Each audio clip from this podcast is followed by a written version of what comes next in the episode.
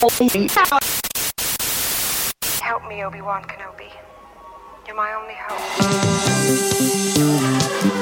Bienvenidos a la cueva del guapa. Aquí solo se habla de Star Wars. The Force is what gives the Jedi his power. It's an energy field created by all living things. It surrounds us, it penetrates us, it binds the galaxy together. It's a trap! We would be honored if you would join us.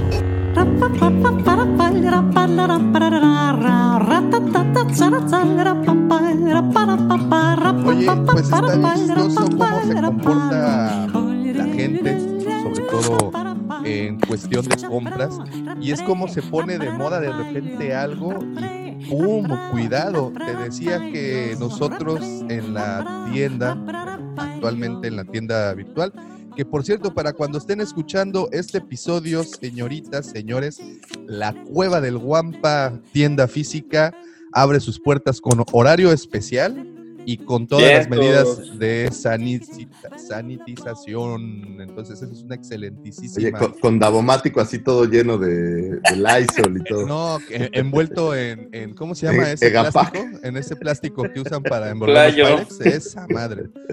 Playo. Completamente encuerado y envuelto en ese plástico. Así como vieron a Finn. Ah, no, ¿por qué, güey? Vamos a estar dentro de un Bacta Tank ahí. Vamos a estar dentro del tanque Bacta para, para que usted se sienta tranquilo y no se sienta que los gérmenes le revuelan. Este, no, pero bueno, afortunadamente ya. No, fal- no faltará la señorita que diga, Davomático, pásame tus gérmenes. no, Te juro, güey. Pues sí, sí, sí, sí, los vamos a vender. Los voy a meter en unos pequeños tubitos de Ah. ensayo. Ah, Este. Con, Dense- con dense un toque de Davomático. Son los gérmenes de bomba. Muy buenos y de primera se enferma la primerísima. Sí. Bueno, pero te decía, eh, no- nos toca ver un comportamiento bastante especial en, en- en- en los clientes, que para nosotros no son clientes, son amigos. Eh, Amigos. eh, ¿Eh? Eh, entonces, como de repente quieren algo y, y- y como que la, la, la- la fiebre por alguna figura de repente explota. Y te decía, las de la semana pasada a esta semana, teníamos seis comand- comandantes Wolfies de 6 pulgadas de Black Series y los seis se vendieron en FA. Y, Es- y- lo curioso es que tiene un chorro que salió, a todo mundo le valió madres y así como... Ajá. Y sí, ahora, sí. wow. O sea, es lo que te iba a decir. Nosotros en la tienda lo tuvimos, pues, algo de tiempo ahí detenido. Y, y de repente, pero cuando te digo de repente, es en una semana, en cuestión de cinco días, venderlos, pues es. Y no hubo nada que, que, digo, no es como que saliera el episodio 10 donde salía Wolfie, ¿no? O sea, no es Sí, como ¿no? que no pasó nada especial donde, donde el personaje brillara. Entonces no, no, no. Y, y- y- y digo, tú tuviste oportunidad de Sí, ver no, cómo, nada. andan, cómo andan los precios ahorita en, en eBay. Sí, y es- bueno, esa es otra cosa que me llamó la atención. O sea, en eBay cuesta el doble. Sí, es correcto. Es correcto. Entonces- 100 dolaritos, cin- 70 dólares, de, de ahí no baja. Y bueno, pues en la cueva, obviamente lo tuvimos a súper preciazazo. Este, Vientos. y, y- y, pues bueno, ya están todos los que se, los que nos compraron, ya están en, en camino, ya deben de tenerlos esta semana en, en su poder, pero muy chistoso. A mí me llamó mucho la atención. Digo, ya habíamos pasado por algo muy similar eh, justo en noviembre del año pasado, del 2019, eh, con eh. Niendom también de repente, pum, todos querían un Niendom, sobre todo de Vintage Collection. De vintage, ¿no? Qué raro. Sí, súper raro. Oye, es de estos personajes que a mí la verdad ni me gusta. No, Pero pues no, quién no- no sabe. tienen relevancia, digo, incluso en la película del episodio 9, pues tampoco la tuvo, se mató, pero pues eso es todo lo que sabemos, ¿no? Bueno, el seguro en Legends tiene todo un desmadre, ¿no? Ah, no, no, sí, sí, pero pues Legends ya fue hace, que es 10 años, ahorita... Pero- no sé de Pero dónde si era Nien Nom o era el hijo de Nien Nom. O, bueno, no, no, quién Nom, tal cual. El- no, El- no, el, el de Vintage es el, el Niem Nom. Mira, Ah, pero la película en el 9, ¿sí es él Ah. o no? Ah, ese es una... No, sí es él, ¿no? Sí, Porque el que es el hijo sí, es el de. Akbar, ¿no? Ah, sí, la- le dicen Junior. Junior. El pinche, el pinche calada. Mira, justamente aquí tengo un... Ahí está. Ahí está. Ahí está. el mismísimo cara de, No te voy a decir qué. No, yo- es que tiene tantas cosas que le puedes decir. Sí, hombre. Oye, hay tantas formas de agredirlo que. Sí, sí. Cómo, que ya es, que, que hasta uno se siente mal, ¿no? Por lo fácil. Ajá. No, no es, creativamente no es desafiante ponerle un apodo a, a Niendom. Pero bueno, así se dan las cosas, de repente empieza algo de moda y ¡pum! sale todo. En este caso, Wolfie, te digo, me llama mucho la atención. Digo, los clones siempre han sido eh, piezas muy recurrentes, muy, muy, muy solicitadas. Bueno, eh, oye, en, en- en el blog por ahí de, de Roger Roger, por favor, léanlo, está bueno. La mayoría de las piezas buscadas son clones. Son Así clones. es. Así es, así. Sí, sí, sí. son son- muy, muy perseguidos. ¿Sabes qué está chido? Pues quien tiene a todos los clones ya, ahora que nos han dado prácticamente a todos, a Rex, a Wolfie, a Fox, nos falta nada más por ahí el Bad Batch y que, que estamos esperando a que no se enfríe demasiado y salga. Eh, bueno, creo que Fives por ahí está, está proyectado, pero pues quién sabe, pero está chido tener todos tus clones. Sí, El así último, como el algo- último que salió fue Blind, ¿no? Sí. Sí, Po- ¿no? Pero el último que salió, o- que obvio que, que no haya. Ah, ok, eh, que no haya sido editado previamente, ¿no? Porque. Este. Bueno, para Black Series. Para Black Series, es correcto, porque pues ya Black Series tenemos a Fox, perdón, a, a Rex, tenemos a Gree, tenemos a Blind, tenemos a Cody, que bueno, sabemos que por cierto Cody es el que saldrá en, Para Archive, ¿no? para Archive el- eh, próximamente. Este, tenemos a Fox también por ahí, también una pieza muy difícil de conseguir. No es, no es tan común, aunque es medio relativo. No sé si Fox en la primera edición era difícil de conseguir. Digo, actualmente te metes a las páginas. ¿Sabes qué, ha- de- qué ha estado pasando? Eh, si tú te metes, por ejemplo, ahora en Entertainment para las preventas, eh, ahora que salió. Ah, salió, viste que salió. Ahorita te voy a decir algo, no digo nomás para. Lo tenemos de noticia, de hecho. ah, ahí. entonces no voy a decir nada. Que se sorprendan Ay. mejor. Entonces me cayó. Sí, Fíjate que tenemos escaleta y esa es como una, una, una fina línea entre que Perdóneme, tenemos don productor. Sí. Esa noticia es la línea delgada entre estamos preparados y no estamos nada preparados para el programa Ah, de ok, hoy. entonces me voy a callar. No hay como llegar y de qué vamos a hablar hoy. Sí, Sí, hombre. exacto. Pero- de, pero de la bueno. sarna espacial en Kashyyyk. A ver, ¿cómo- Pulgas. Oye, no hay enfermedades en, en una galaxia muy lejana, ¿has notado?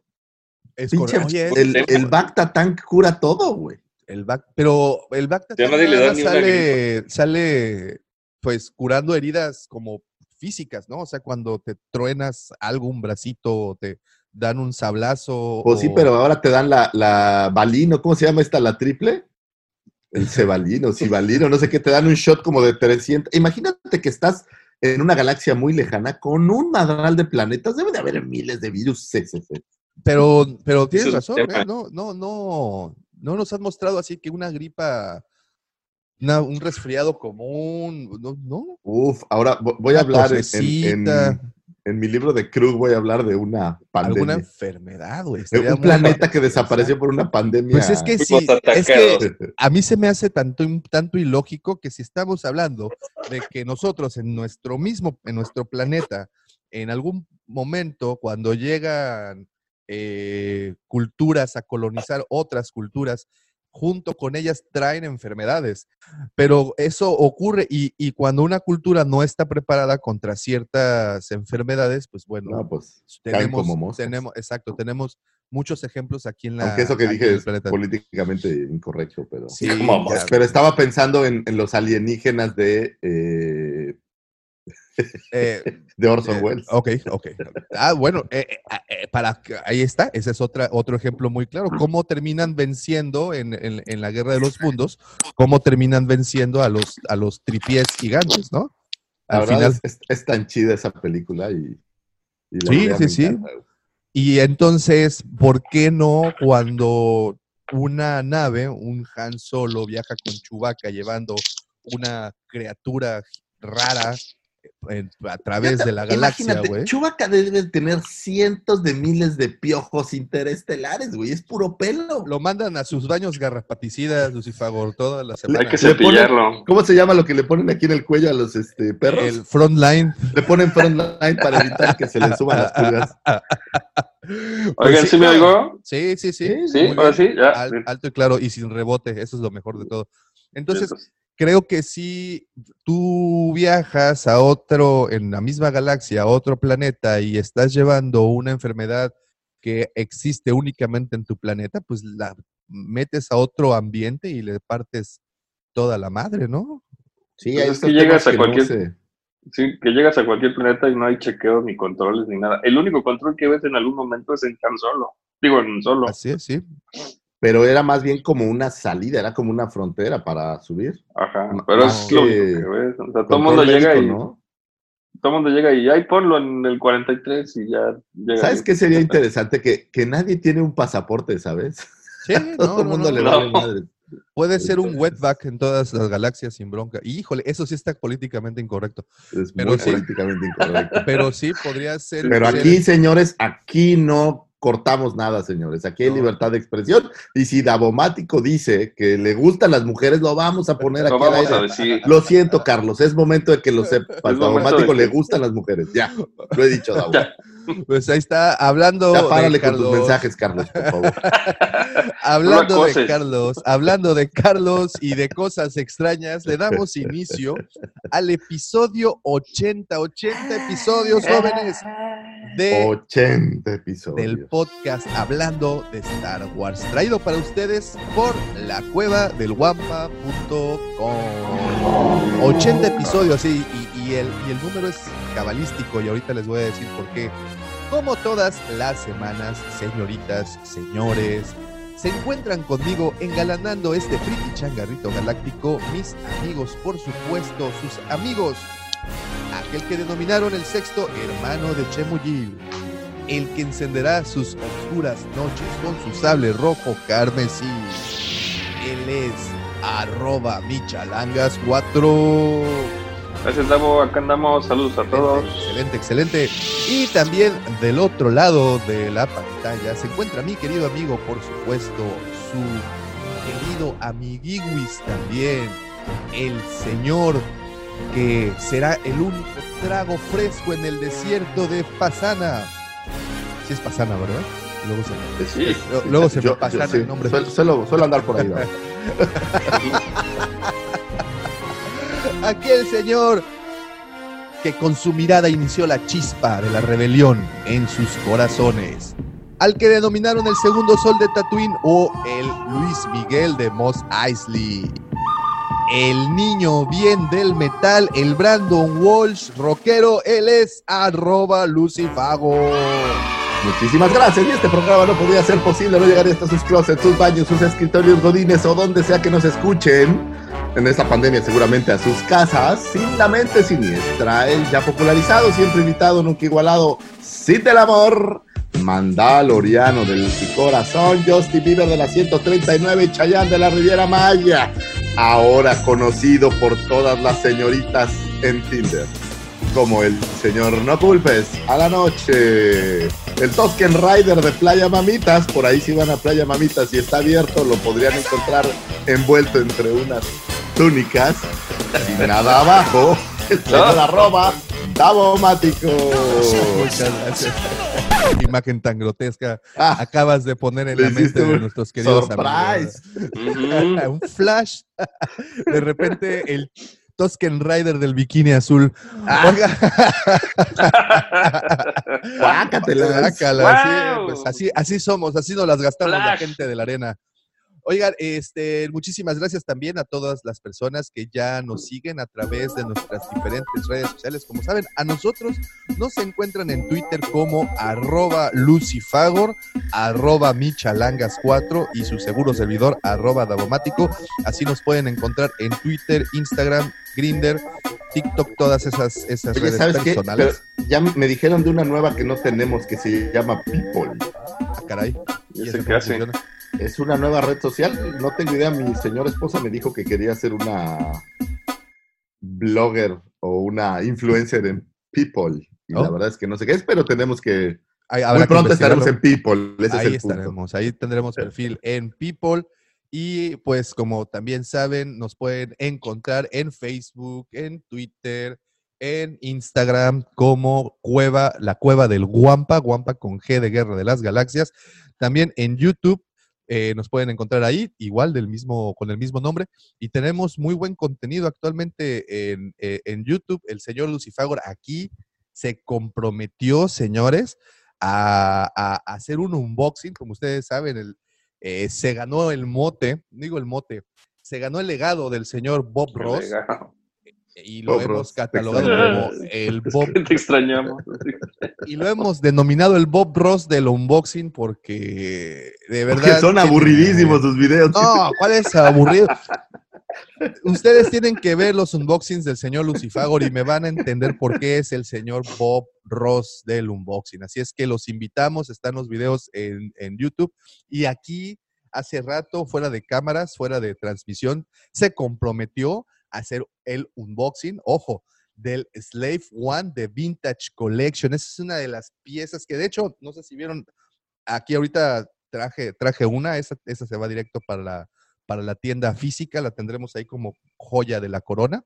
Este, pero es una super pieza para todos aquellos que decían que saldría únicamente. Este es una pregunta, ¿este es el que, sal- el que va a salir o es el que salió hace unos años? No, es el que el, la versión de este año, vamos. De este año, ok, ok. El Slave One de este año. Tendremos ahí pronto el unboxing. Ah, El viejo no lo abriría nunca. bueno, yo tal vez sí. Y, y bueno, pues chequen ahí, chequen el contenido que siempre tratamos de subir y está bastante interesante. Y también me gustaría muchísimo agradecerle a todas las personas que ya visitaron y por supuesto depositaron su confianza en lacuevadelguampa.com. Como bien lo saben, ahí pueden encontrar todo nuestro inventario y mucho contenido original. Right now, I feel like I take on the whole empire myself.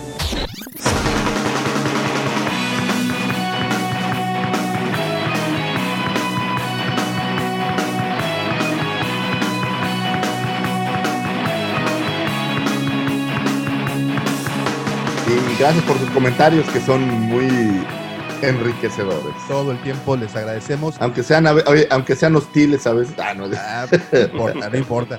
Y bueno, y, y- y continuando hablando de las redes sociales, también le quiero mandar un, un saludote a todos nuestros amigos del grupo de la Cueva del Guampa en WhatsApp.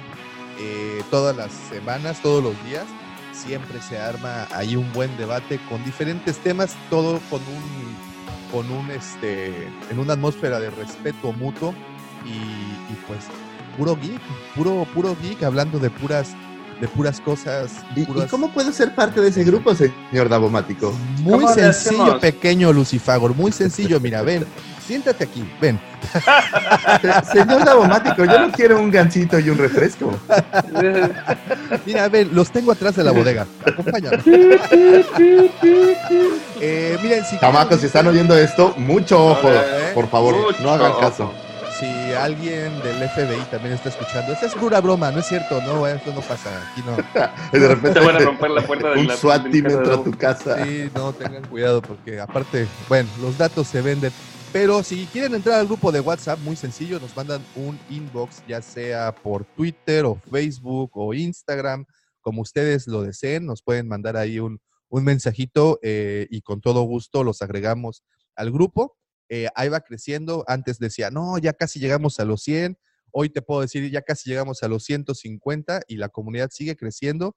Y te digo, lo, lo, lo más, eh, para mí lo más eh, digno de mencionar es de que sin poner reglas, sin poner ninguna norma, sin poner nada escrito, todo se ha generado, se han generado ahí mucho respeto entre los mismos compañeros ahí del grupo, pues van como moderándose, no permiten no permiten ahí que de repente haya algún insulto, o sobre todo, ah, digo, en cualquier grupo, y, y ahorita quiero brincar a, ese punto, en cualquier grupo van a encontrar opiniones diferentes y siempre encontrarán también a alguien que no respete esa opinión y que genere con esto un conflicto.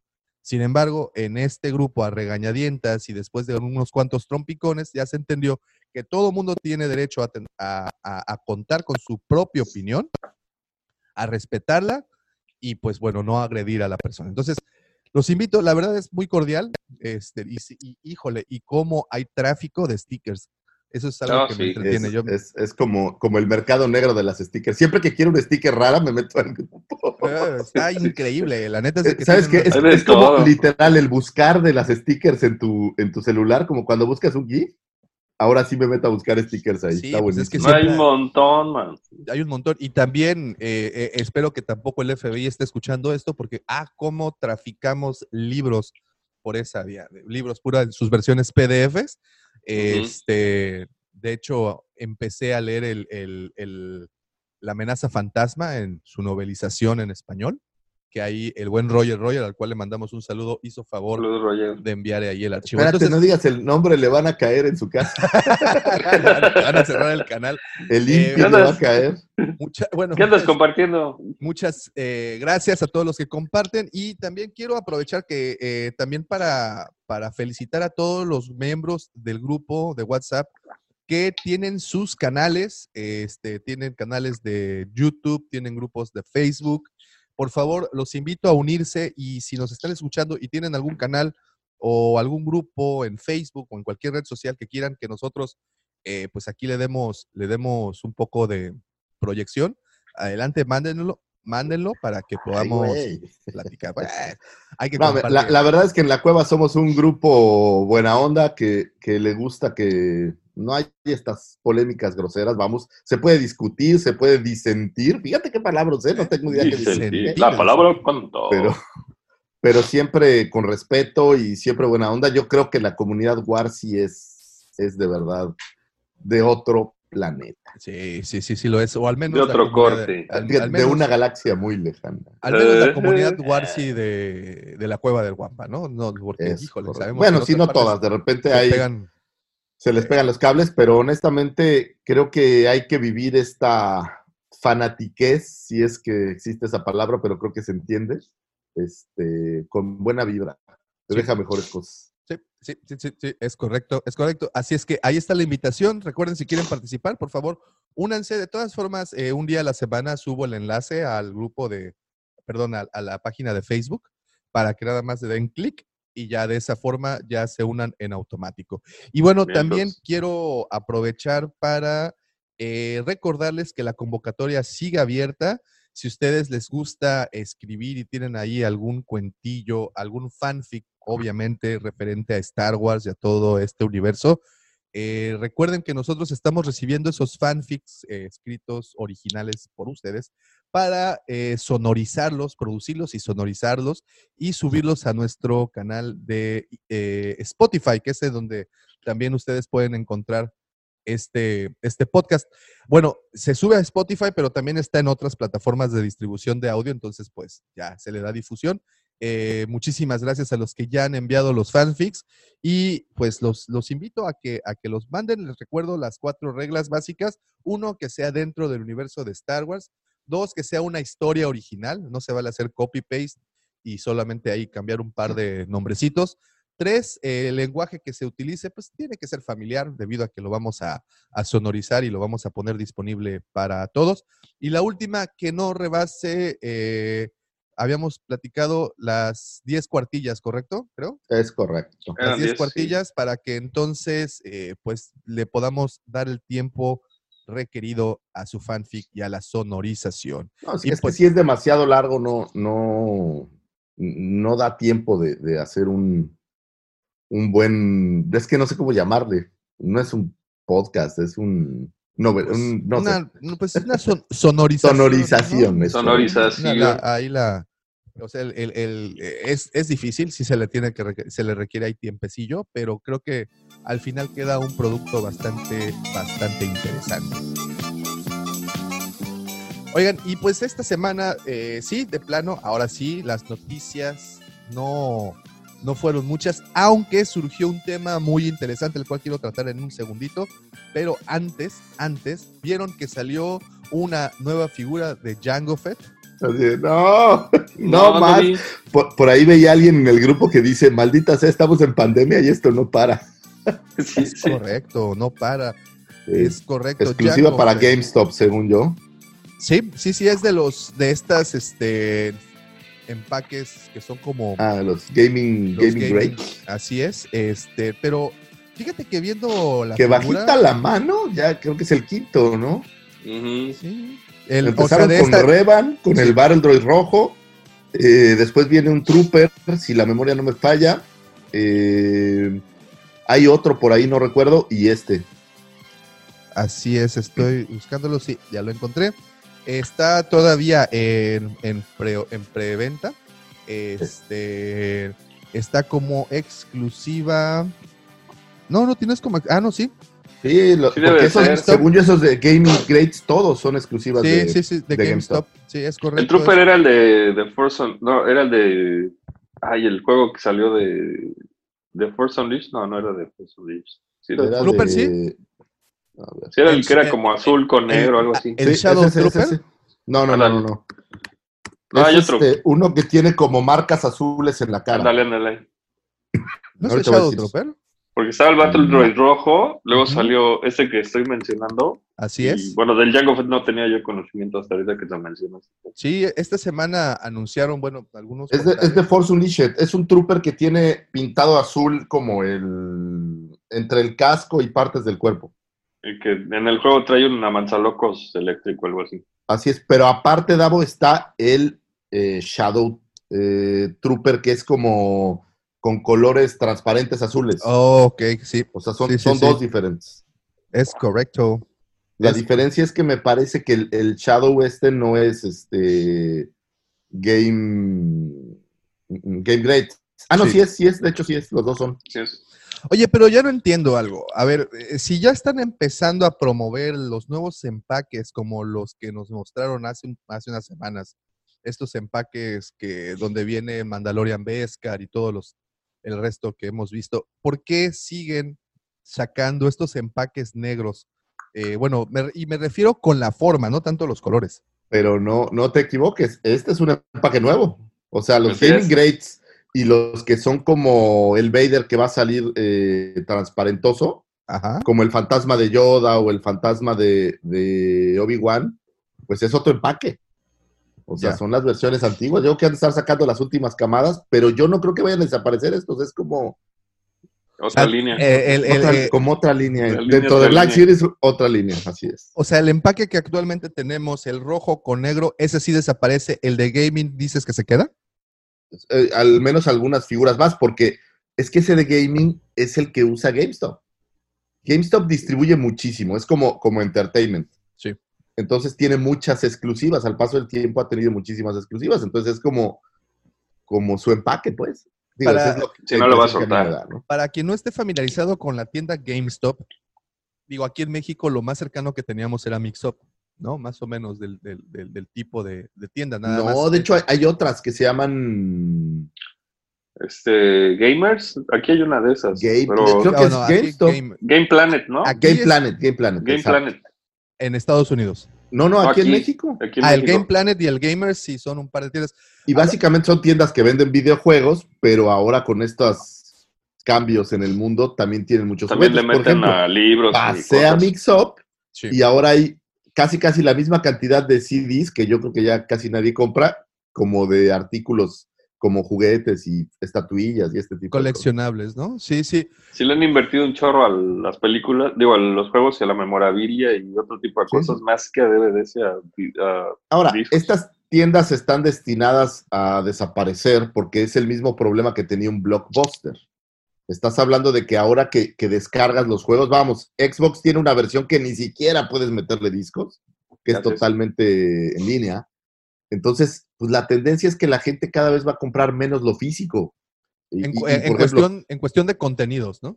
en cuestión de contenidos. Por ejemplo, el, el- el FIFA, pues ya lo compras y lo dejas descargando y el día que se libera, pues ya, ya lo puedes jugar ya de lo puedes jugar.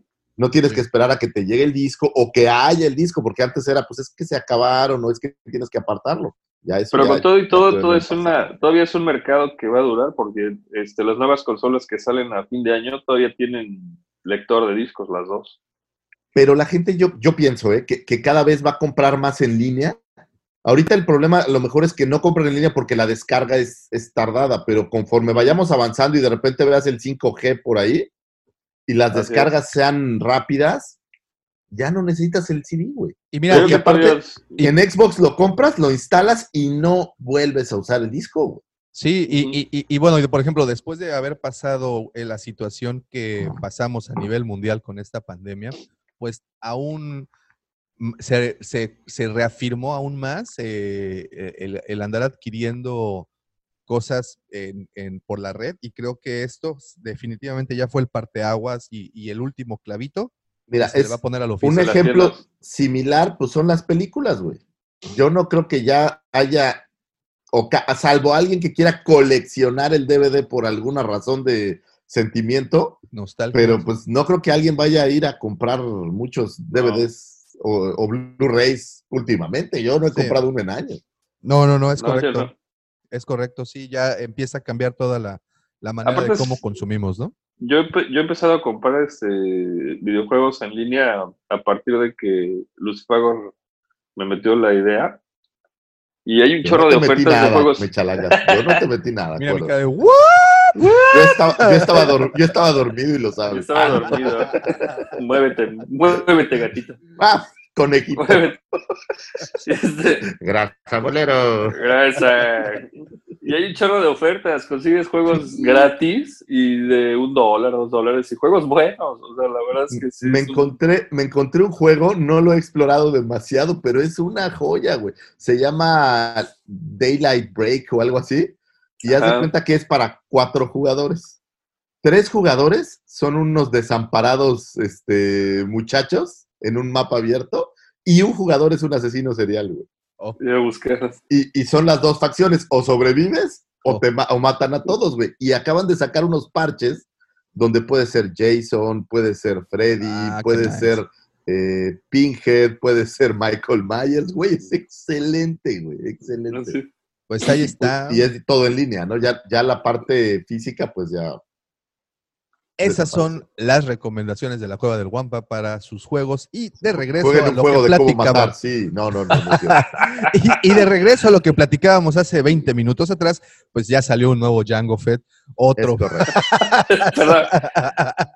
Oye, figura. una, una, una, una. ¿Sabes una qué no entiendo? Y esto lo voy a decir muy claramente. De todas las figuras de Star Wars, Jango Fett siempre es decepcionante. Y me refiero del lado de como comprador o vendedor. Yo no he visto que se venda Jango Fett nunca. Bueno, pues eh, para tu información, de hecho, esta semana estamos mandando a Vallarta, pues, saludos a todos los amigos que nos escuchan en Vallarta. Estamos, mandando un, un Django Fett precisamente, pero de la línea saga del 2002. Entonces, de Pero va a ser caminos. como el 21 que hemos vendido. Es más, no, no creo Sí, que hayas no, vendido no. otro. No, pues eh, sí, el de Black Series, precisamente, el primero. Ah, bueno, salió, cuando salió. Cuando claro. salió. Y esta es mi pregunta. Este que nos están mostrando es, es un repack entonces de, de ese, porque yo no le veo realmente. Pues a lo mejor el Facecam o algo le mejoraron, pero no, no creo que le hayan movido mucho, la Es- verdad. estoy viendo las publicaciones en donde, pues, se le quitaba el casco al anterior. Fíjate que no lo sé. Es una buena pregunta. ¿no? Pero bueno, a este, a este que Seguramente sí, ¿eh? La cara de Temuera Morrison, pues, híjole. eh, Pues sí, sí está un poco más detallada, sí está un poquito mejor. Yo lo veo a este, al menos en las fotografías que nos pusieron, aquí el perfil de Kylo Collector, este, pues lo veo un poco como, eh, pues es prácticamente un repack, ¿eh? Yo no le veo gran diferencia al anterior. Y mira que son varias publicaciones que tienen, ¿eh? Sí, sí se le quitaba el casco. ¿Sí se le quitaban? Sí. Pues ahí está, lo tenemos. Y curiosamente, hablando de Django Fett, esta semana me topé con algo bastante interesante, se los recomiendo, búsquenlo. Un, un grupo en Facebook que se llama Bounty Boxes, como cajas de los cazarrecompensas, Bounty Boxes. Este grupo lo hostea el señor eh, Daniel Logan. Como ustedes saben, Daniel Logan fue quien le dio vida al pequeño Boba Fett en la película del ataque de los clones. Y bueno, posteriormente eh, ha hecho muchas convenciones. Creo que no hizo nada más con Star Wars, ¿verdad? Daniel Logan creo que fue lo único que, en lo único O que con- participó. O, con- o con nada más. Pues, No con nada más. y curio- sí, sí, efectivamente. Y bueno, y este señor lo que hizo fue abrir un perfil en Facebook, un grupo, en donde él hace en vivos prácticamente todos los días, en donde vende piezas de su colección. Deben de saber que el señor Logan es un gran coleccionista de artículos y memorabilia y figuras de acción de Star Wars. Eh, y lo que ha, ha hecho, no sé si a raíz del coronavirus o a raíz de que no hizo nada más después del ataque de los clones, Bueno, nada Entonces, relacionado con cine. nada a lo mejor en algo se dedicará, ¿no? Pues a vender figuras por, por Facebook, porque es lo que hace.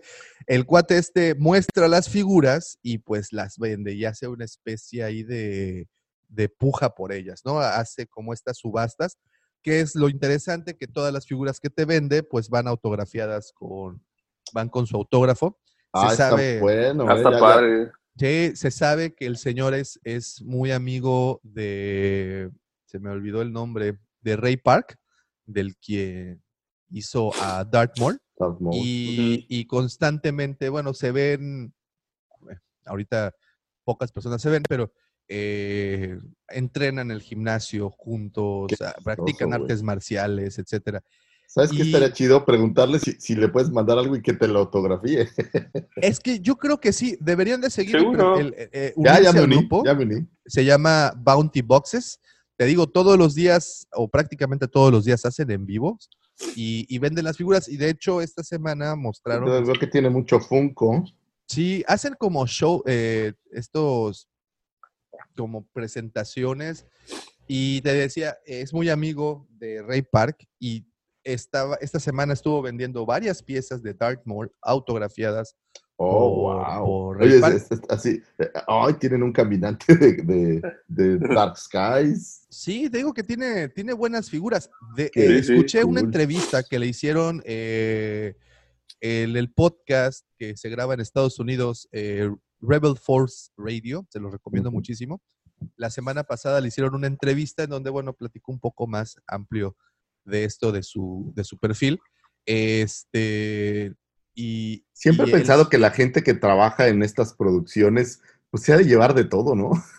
y es Claro. ya acabó la película, ¿qué hacemos con Uy, los no, disfraces? pues, Pues, llévatelo, ¿no? Sí, por ejemplo, sí. Él, él- él platicaba en esa entrevista que eh, Lucas le regaló un casco, por ejemplo, ¿no? De, de, de clon.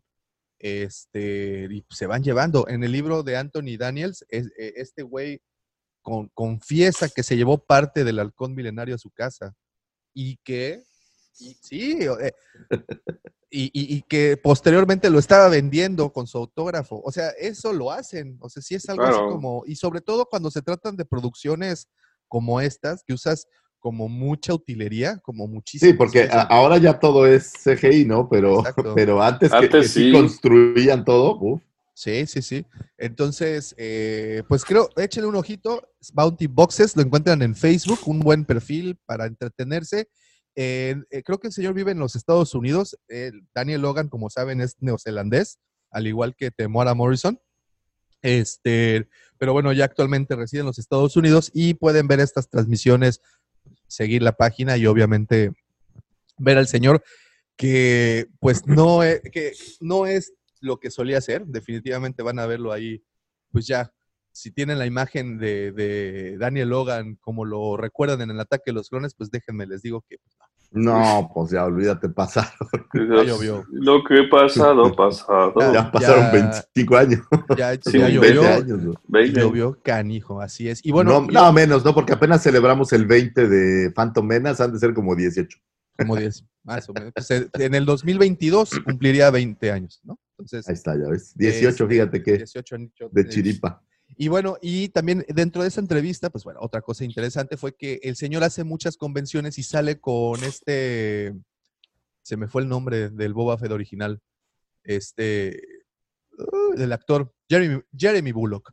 Ambos Jeremy salen, Bullock. eh, eh, Daniel Logan y Jeremy Bullock salen muy seguido a, a- a convenciones y pues a dar autógrafos y toda la, la onda. Entonces búsquenlo porque pues obviamente también mientras hace su vendimia, pues el señor platica ahí anécdotas de la película, entonces es pueden pasar ahí un ratito bastante ameno. Oigan, y esto no fue noticia, no sé si a ustedes les llegó de rebote la información, pero me gustaría eh, pues aquí darle unos minutitos para aclarar esta situación eh, muy curiosa que se dio esta semana, eh, en donde lanzaron varios portales, portales, eso es una palabra Es muy, una palabra como vieja. muy, muy Sí, es hace como 10 de años los noventas, eso.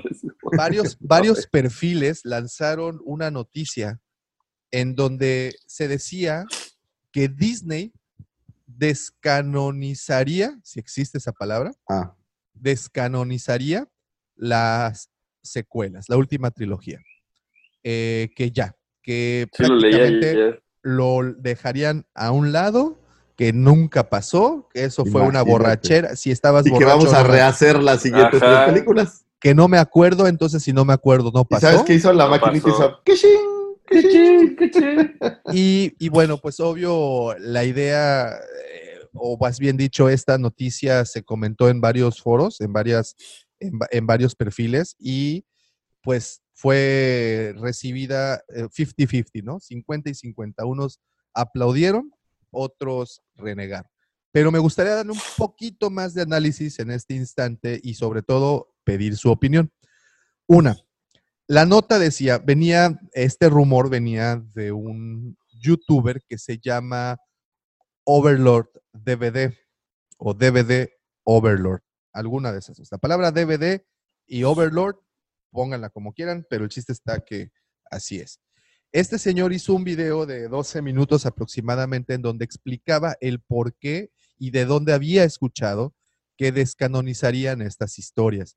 Y, e incluso, eh, pues, presentó el cómo lo harían, qué eh, recurso utilizarían para hacer de lado toda la historia de Rey, esta historia de Palpatine y todo lo que conocemos de las, de las secuelas.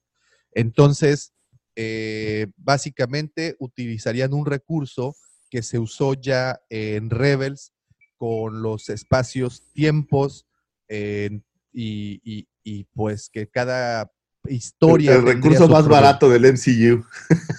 Cuando no hay presupuesto e imaginación, la vieja confiable viaja en el tiempo, ¿no? Viaja en el tiempo. ¿Sabes desde cuándo? Eh, hace muchos años yo con el Puis y el Matas jugábamos una versión como de Dungeons and Dragons, pero de Marvel, en donde pues tú usabas personajes eh, de Marvel como superhéroes y hacías tu historia.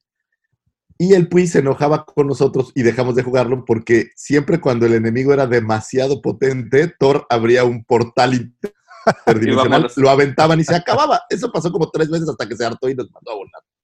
Sí. Entonces, es- esto pues es como, como no, yo la verdad no lo creo. Digo, Yo tampoco. las películas serán lo que sea, pero han sido sumamente taquilleras y no veo una razón para, para desconectarlo eh, ni una necesidad para hacerlo. La única razón que yo veo es que quisieras reescribir esas tres películas, Ajá. pero de todos los que siguen involucrados en Disney, no veo a ninguno que le interese reescribir estas películas. No, no, no entiendo una razón para hacerlo. Eh, si me dijeras que fueron como Han Solo una, un fracaso de taquilla, lo entendería, pero la verdad es que las películas se vendieron bien. Les haya gustado o no les haya gustado, todos fueron al cine, todos compraron las figuras, siguen vendiéndose los disfraces de Rey. No, no veo una razón real para hacerlo, salvo que quisieras limpiar la casa, pero para limpiarlo, la única razón sería satisfacer a los fans. Y si Así estamos de acuerdo, satisfacer a los fans todavía no ha sido 100% su, su motivo. O sea, No, y habría muchas más maneras de hacerlo que descanalizando las películas. sí, O sea, yo no creo que sea, yo no creo que vaya por ahí, yo creo que más bien es chisme de alguien. O sea, no veo, pues son las tres películas que ha hecho Star Wars, de Disney de Star Wars, no creo que vaya por ahí, la, la verdad. Pues Ya. bueno, Y ahora agrégale el tema de que, pues puedes hacer una historia alternativa de lo que sea. O sea, al, al revés, no necesitas hacer una película parte del canon. sí. Pero, Puedes hacer una película adicional que no sea parte del canon y no pasa absolutamente nada. Se van a abarrotar los cines. sí. Pero Aparte viene lo, la, pues ya tienen lo que viene pa- para dentro de dos años, lo de, ay, se me fue el nombre, pero salió un libro hace poquito, el primer capítulo lo leíamos el sábado Sí, sí, sí. Sí, el, el The Light of the Sí, Jedi. High Republic. de High Republic. Ajá, no creo que vaya por ahí. Yo, siendo bien honesto, no creo. Sería Sí, más bien ¿qué, fanservice. ¿Qué razón daba este cuate para esto? O sea, Bueno, eh, pues básicamente que la razón, pues que los, una, que los fans estaban pues de- totalmente decepcionados con lo que había ocurrido. Dos, que Disney pues evidentemente no tendría las ganancias que esperaba que, que tuvieran. Tres, que este, pues sería una manera muy interesante de hacer y de realizar una nueva historia. Ahora, eh, también por ahí dentro de las discusiones que se suscitaron, también hablaban de que eh, este precisamente libro de Light of the Jedi, el, el capítulo que dejaron libre la semana pasada para que leyéramos, eh, decían incluso algunos usuarios que contradecían al canon actual por la situación de que habíamos visto en el episodio 8 la maniobra Holdo, como ustedes saben, la, la- la comandante Holdo adentro de una nave, le da la vuelta y viaja al hiperespacio y le rompe la madre al, al ¿cómo se llamaba? Al, ah, se me fue el nombre de esta nave imperial, bueno, de la primera orden. Eh, pero bueno, el chiste es que recuerdan esa escena y decían, bueno, a ver, ¿y cómo es que hicieron esa misma situación donde una nave entra al hiperespacio y se rompe la madre y vuela como en millones de pedazos y no pasó nada? Y en esta ocasión, con el libro que ap- aparecerá de, la, de, de Light of the Jedi, o La Luz del Jedi, eh, hacen eso mismo. Está una, nave viajando en el, en- en el hiperespacio, tiene un accidente, se despedaza y esos pedacitos pues causan todo el evento de lo, de lo que se tratará. Entonces, ¿cómo se contradecía una y la otra cosa? pero ese es buscarle pies al gato. Mira, ahí te va. El argumento de las, de las ventas. Disney no vendió lo que quiso, vendió The Force Awakens dos mil millones, güey. Sí, no. Vendió para The Last Jedi 1.332 millones, güey. Sí. ¿De dónde sacan que no hizo dinero? Hizo todo el dinero. Las licencias se siguen vendiendo. Las disfraces de Kylo Ren es súper popular. Rey es súper popular. Y son populares con el mercado que va a seguir comprando los siguientes 20 años. Exactamente, exactamente. Con todo Pues es respeto, y yo amo a mi, mi fandom y amo a los fans, pero yo no creo que Sí, Disney sí. esté pensando en nosotros fans. Nosotros vamos a dejar de consumir en 10 años, 15 años. Exacto. Están Ellos se en tienen que enfocar a los chamacos. 40 años. Claro, claro. Entonces, Sí, por ese lado lo veo difícil. Ahora, digo, creamos Legends hace años para poder jugar con esto. Pues la Hold on Move, nadie sabe realmente cómo pasó y nadie sabe realmente si hubo un aftermath. Sí o sea, es. realmente, pues tú te limitas a los eventos de, de Rise of Skywalker después de la Hold on Move, pero no sabes el, el, pues lo que pudo haber sucedido, ¿no? O sea, yo creo que es buscarle pies al, al gato y buscar eh, carnita y comentarios donde Donde uno los hay. no lo sé. Digo, esa es mi opinión, no veo por qué hacerlo. Si tú quisieras Sí, hacer pero- dinero, haz otra película de Star Wars de lo que sea y va a vender, güey. Sí, sí, sí. Sobre todo porque ahorita ya, ya está como que, ah, ya se acabó, ¿no? O sea, ya no hay más Star Wars. Y vas a ver que la siguiente película, pues va a ser un gatillazo porque va a ser el regreso, hay que ver qué hicieron, hay que ver cómo lo hicieron. Y, y va a ser un gatillo como lo fue de Phantom Menace en su momento o como lo fue de Force Awakens en su momento. Es más, creo que básicamente los regresos, por ejemplo, The Force Awakens es la más taquillera de la historia, el regreso que fue cuando hicieron las eh, esta nueva trilogía. Pero de la trilogía previa, eh, la más taquillera es el El episodio episodio 1, uno. Phantom Menace, güey. Entonces, Sí, eso nos habla de que no importa el tema, la película que hagan de regreso va a ser muy taquillera, güey. Va a vender a es. madres, güey. Sí. Así sea de unos Jedi 200 años antes, así sea de Yoda, así hagan la película del Mandaloriano, que aquí lo escuchaste primero, ¿eh? No dudes. que Sí, repente- la película, a ¿no? ver, pero, pero aparte, eh, mi idea de, de- de que se finalice con una película eh, fue mi idea, no fue que la de los es- expedientes esa secretos. fue idea de Davomático. No, de los se no lo lo filtró dijo. a los expedientes. No los pinches expedientes secretos X, nadie. Aquí se, se gestó esa idea. Digo, lo, lo veo poco probable y lo veo, ¿sabes qué es lo? Por la razón que lo veo menos probable, porque realmente no importa. Es correcto. O sea, a estas alturas de, de la historia y de lo demás, realmente no importa. Tú podrías decir lo que sea. Es más, podrías hacer dos versiones del canon. Meter un Legends dentro de canon y No pasa nada. no pasa absolutamente nada. Pues esa, esa fue la nota. Este, descanonizar. Tenemos que olvidarnos, van a aplicar entonces el, el- la chingaderita esa de los hombres de negro para que se nos olvide todo lo que vimos. Y, Ahí te, ahí te va el mejor argumento de todos, güey. Vas a comparar 4 mil millones de dólares en taquilla contra mil. Sí, sí. No, sí. güey. no, no, no. Cares? Y otra cosa, y otra Aparte cosa. Suponiendo que lo hicieran, no van a tener contento al 100% de Eh, es- todo el estoy de acuerdo mundo. contigo. Va a haber algunos que van a decir, eh, Exacto. pinches güeyes, otra Vete vez". la bolsa, No, No, va a faltar, oye, no va a faltar el, el, el Lucifago Grinch que va a decir, ay, sus mamadas". Sí, sí. Oigan, pero bueno, eh, y otra, otra cosa muy, muy curiosa. Es, checando diferentes perfiles de noticias, de, digo, fuentes que regularmente utilizamos para, para informarnos, en al menos las cuentas norteamericanas no mencionaban absolutamente nada de este, de este mame. Las cuentas latinas eran las que tenían abarrotada con esa publicación. Entonces, eh, eh, yo he sido siempre de la idea de que, bueno, pues eh, tienes, por ejemplo, a un Jason Ward, el de Making Star Wars, que lo tienes, pues los estudios, vive en Los Ángeles, vive en California y tiene sus fuentes, pues las tiene inmediatamente, ¿no? Y, y- Sí. y- y cuando nos da una noticia alguien de su, pues alguien como él, pues por lo general es quien tiene los rumores y todo esto.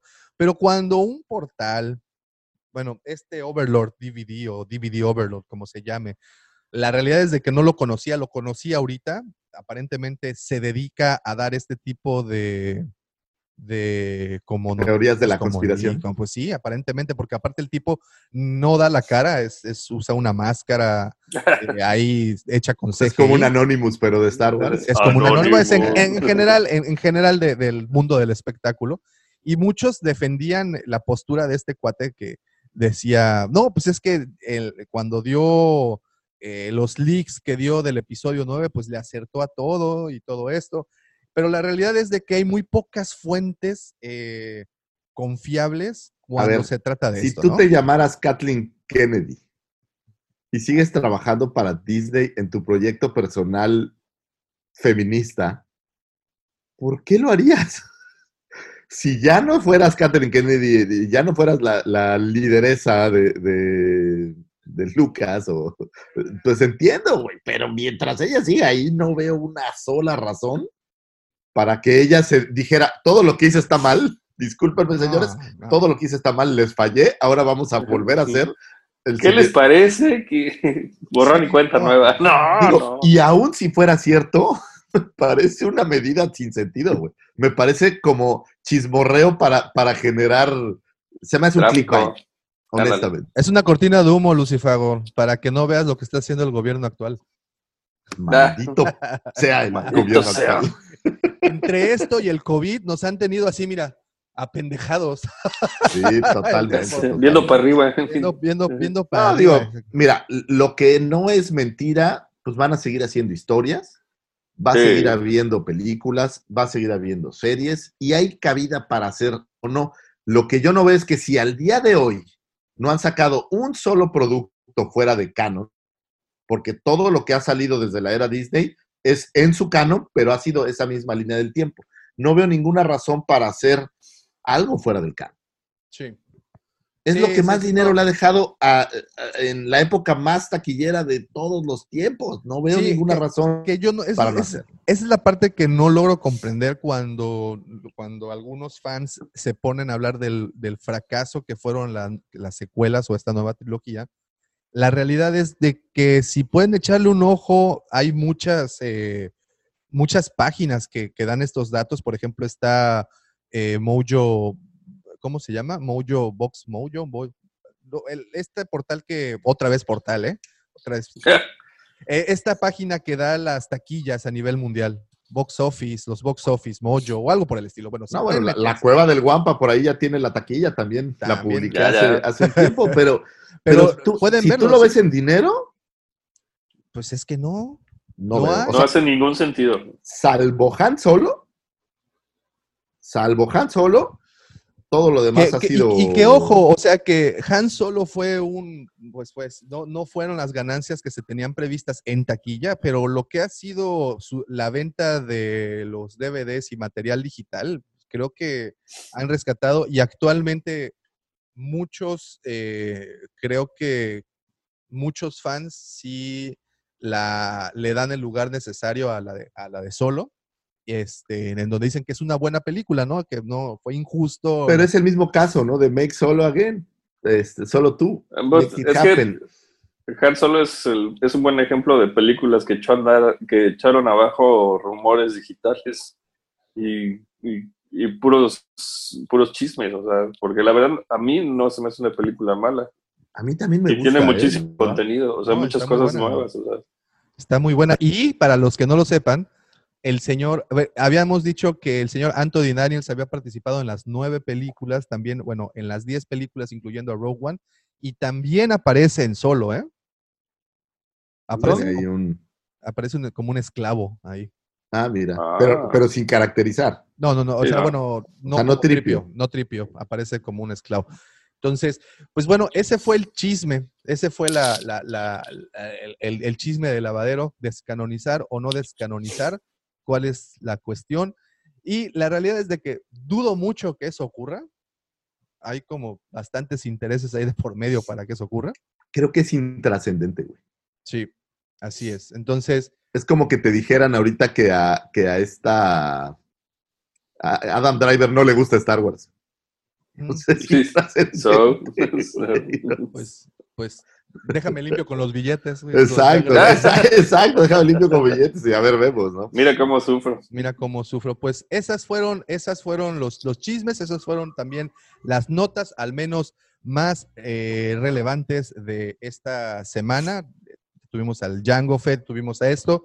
Y hubieron otras noticias, pero la, la realidad es de que lo que estuvo ahí circulando fue, fue eso. Así es que, pues, ustedes, los, al final, los que tienen, como dicen, la mejor opinión son ustedes, queridos amigos. Y hablando de nuestros amigos, me gustaría tomarme un momentito para saludar, porque no se los dije, señores, pero ya estamos en Facebook Oh. transmitiendo. Uh, Este- Hola, muchachos en Facebook. ¿Cómo les va? Y bueno, empezamos. Aquí tengo, denme un segundito, aquí tengo todos los saludos. El señor Jorge Vallejo, buenos días. Buenos días, Buenos George. días. Muchísimas gracias, dice reportándose desde temprano. Giancarlo Pecheto, ¿cómo estás, hermano? Muy buenos días. Saludos Buen día. eh, a- a- también al buen Rogelio. ¿Qué onda, Roger? Muchísimas gracias, mano, por estar ya conectado. Gracias. Tiene otro artículo, por cierto, ¿eh? el Roger Roger sacó otro artículo en, en el, en el blog de la cueva. Échele un ojito esta, esta semana. Híjole, se me olvidó cuál fue el que subimos. Ahorita me acuerdo y lo, y lo digo, Roger, discúlpame. Discúlpame, por favor. Eh, Mike González, ¿cómo estás, Mike? Muy buenos días, gracias por estar Buenos días. conectados. Héctor Manuel Bishop, saludos, Héctor, ¿cómo estás? Un saludote. Mario de la Mora, hola, buenos días a todos, saludos desde Playa del Carmen, saludos hasta Playa del Carmen. Luis Alejandro Castillo, saludos desde Perú, éxito, Master, muchas gracias, al- Luis, gracias por conectarte. saludos. Dice Perú, Giancarlo, qué, qué bonito es Machu Picchu, me cae de mal. es muy bonito, ¿verdad? Puta, está poca más. Muy, muy bonito. Por cierto, saludos a Perú. Dice, Dice Giancarlo, eh, esa teoría de la descanonizada, la es descanonizar las secuelas, es tan probable como que Jar fuera el verdadero Sith Lord detrás de todo el mal de la galaxia, Exacto. o que un es billete de, correcto. o que A mí, un a mí billete me pareció dólares. tan probable como que descanonicen al Cid del amor, güey. No hay razón para Claro, hacerlo. eso güey. no mames, eh, no, productazo, productazo. El Cid del amor los, cano- los canoniza a ustedes, eso es diferente, güey. Y a ella. Bendíceme, sí, del amor. Les echa el canon en la cara. Exacto. Qué desagradable. Unos midiclorianos. Unos- Vamos unos- a las las canoas. canoas. Ok, ok. Las canoas. Eh, dice, ay, saludos Fabián, ¿cómo estás? Saludos a. Davo Olmos, eh, Rogelio Cruz y ahora la peste negra. Dice, pues sí. No, dice Tony no es lo Macías, mismo la peste negra que te apeste el negro.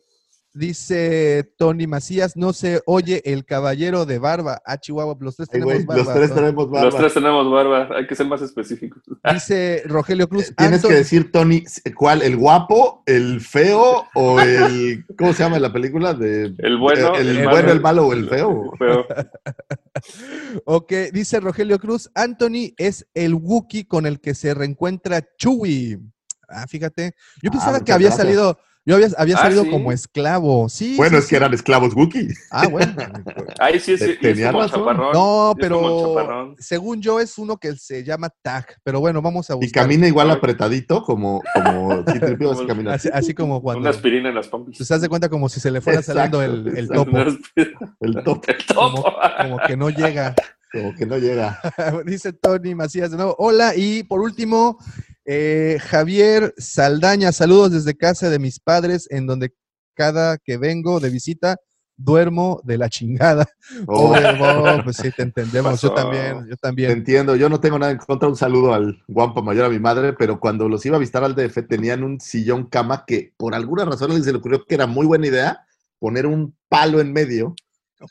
Oh. Entonces dormías así, qué incómodo. Sí, sí, Saludos, padres incómodo. míos, los amo. Un saludo para todos. Muchas gracias por estar conectados. Eh, creo que esta vez sí se está escuchando un poquito mejor la transmisión por Facebook. De todas formas, los invito en caso de que no la puedan continuar escuchando por acá. Los invito, como saben, el día lunes, lunes 6 de julio, se eh, publica por eh, Spotify la versión de audio.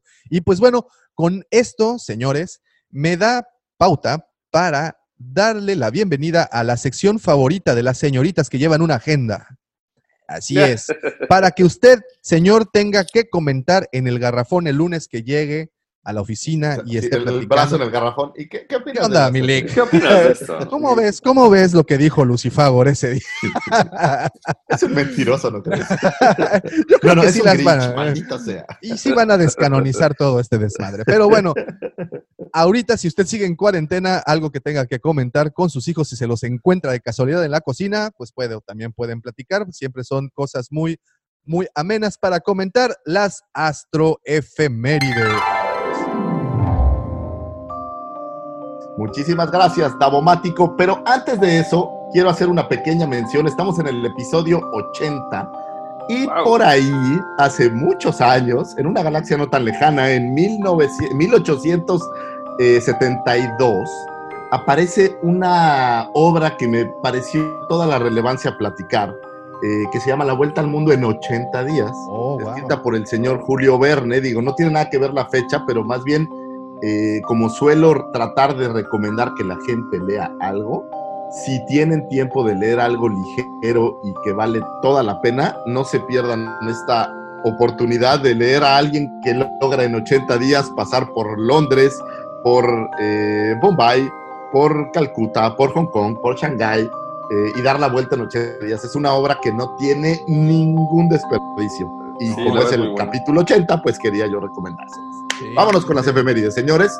Eh, un 7 de julio de 2015 se publica The Dark Disciple, en español El Discípulo Oscuro, escrita por Christy Golden y publicada por Del Rey, una de mis recomendaciones favoritas, una novela que habla por ahí de una historia romántica entre Asash Ventres eh, y bueno, sobre todo la parte de Asash Ventres que nos da como un cierre a ese personaje. Entonces esa parte me, me gusta muchísimo. Un 9 de julio de 1955 nace Jimmy Smith. Jimmy Smith es el actor que le da vida al senador Bail Organa, eh, que como saben es el padre adoptivo de la princesa Lea. Eh, de ahí es de donde la princesa Lea eh, adquiere el Organa como, como apellido. Y Jimmy aparece por ahí en Attack of the Clones, en la- eh, Revenge of the Sith, y por ahí tiene una breve aparición en, en Rogue One. Pues sí, también obtiene lo, lo de princesa, ¿no? Es correcto. de prin- bueno, ya era princesita chula. Eh, un 10 de julio de 1930 nace el señor Bruce Boa. Es un actor inglés que le diera vida por ahí a el general Rieken. No sé si ustedes lo recuerdan en eh, The Empire Strikes Back. Es este general que está junto con la princesa Leia tratando de salvar a todos los muchachos. Eh, para otro 10 de julio, pero de 1972, nace el señor Peter, y voy a tratar de decir este apellido de una manera correcta, Serafinowicz. Oh. Eh, es un actor inglés que diera voz a Darth Maul, porque si bien sabemos que Ray Park es el actor que lo interpretara, su voz fue reemplazada por la de este cuate Peter Serafinowicz. Eh, algo parecido, digo, Ray Park sí sabía que lo iban a intercambiar, pero algo parecido a lo que le sucedió a David Prowse, buscando que la voz fuera más acorde con el personaje que había imaginado eh, el señor Lucas. Y si bien, imagínense el grado de detalle de Lucas, que para un personaje que habla a lo mejor cinco líneas, exagero, buscó un actor de voz para, para que la voz cuadrara perfecto como él lo pensó. Eh, un 11 de julio de 1966 nace el señor Greg Grunberg. Ustedes por ahí lo recordarán como el piloto Temming Wixley, que aparece por- para The Force Awakens y también aparece para... eh, eh, Para todas, para las, Para las para las tres, tres.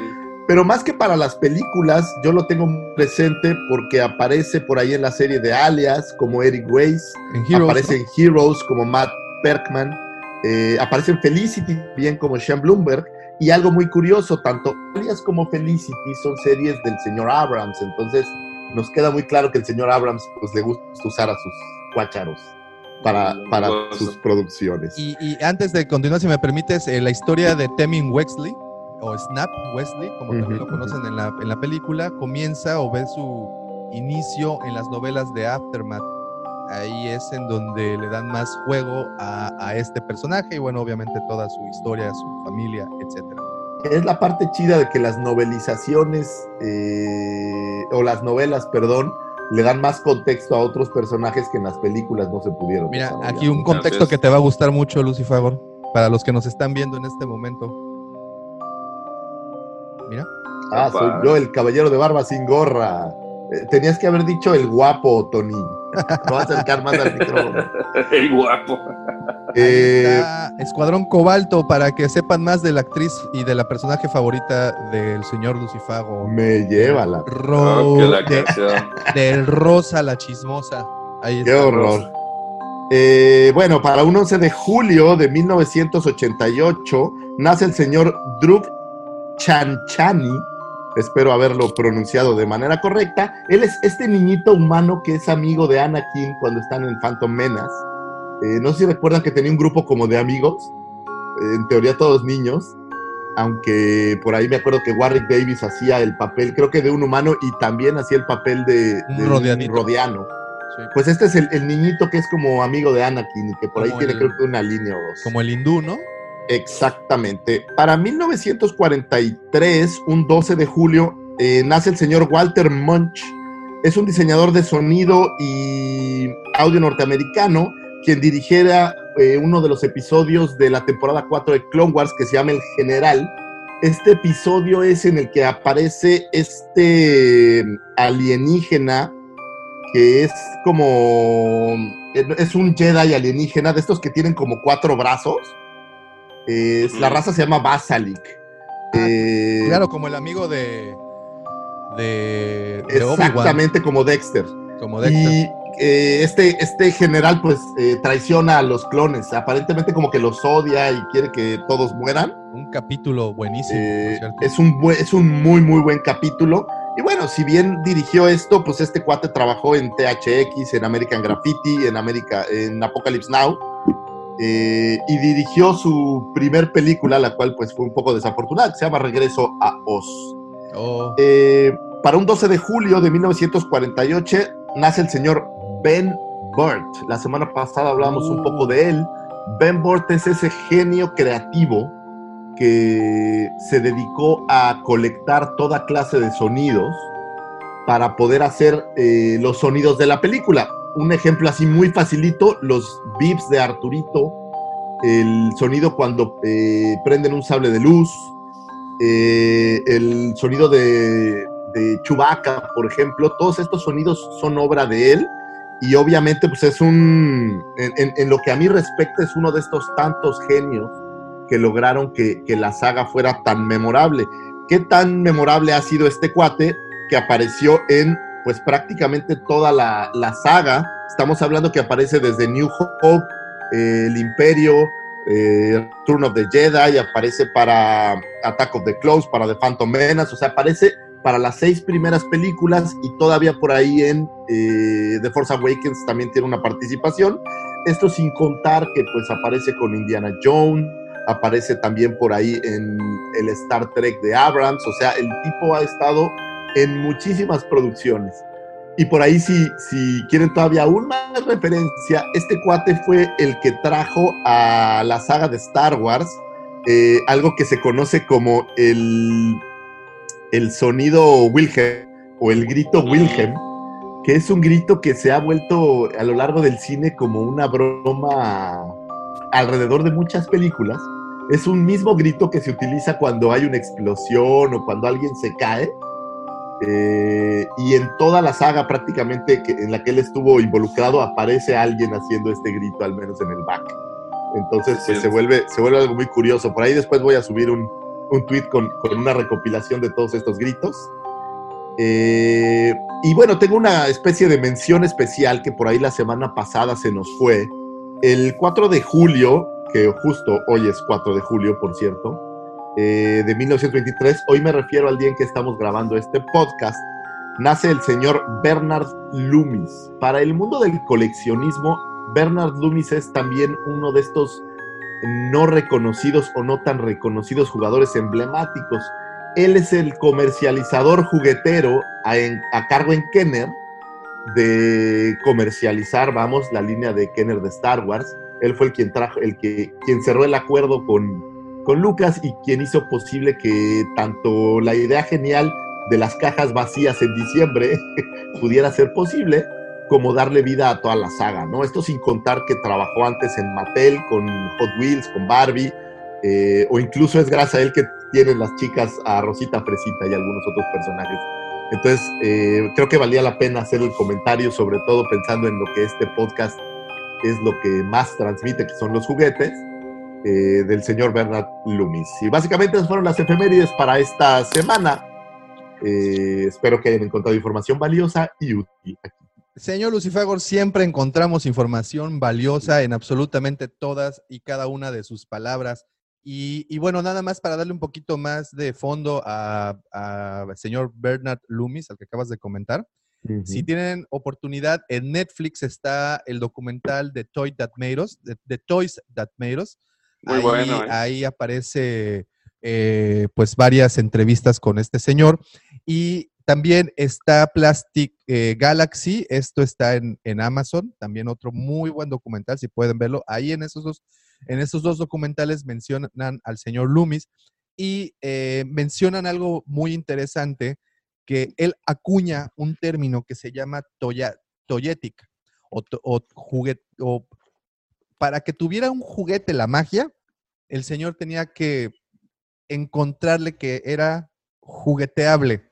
Esa es la palabra, o la traducción más...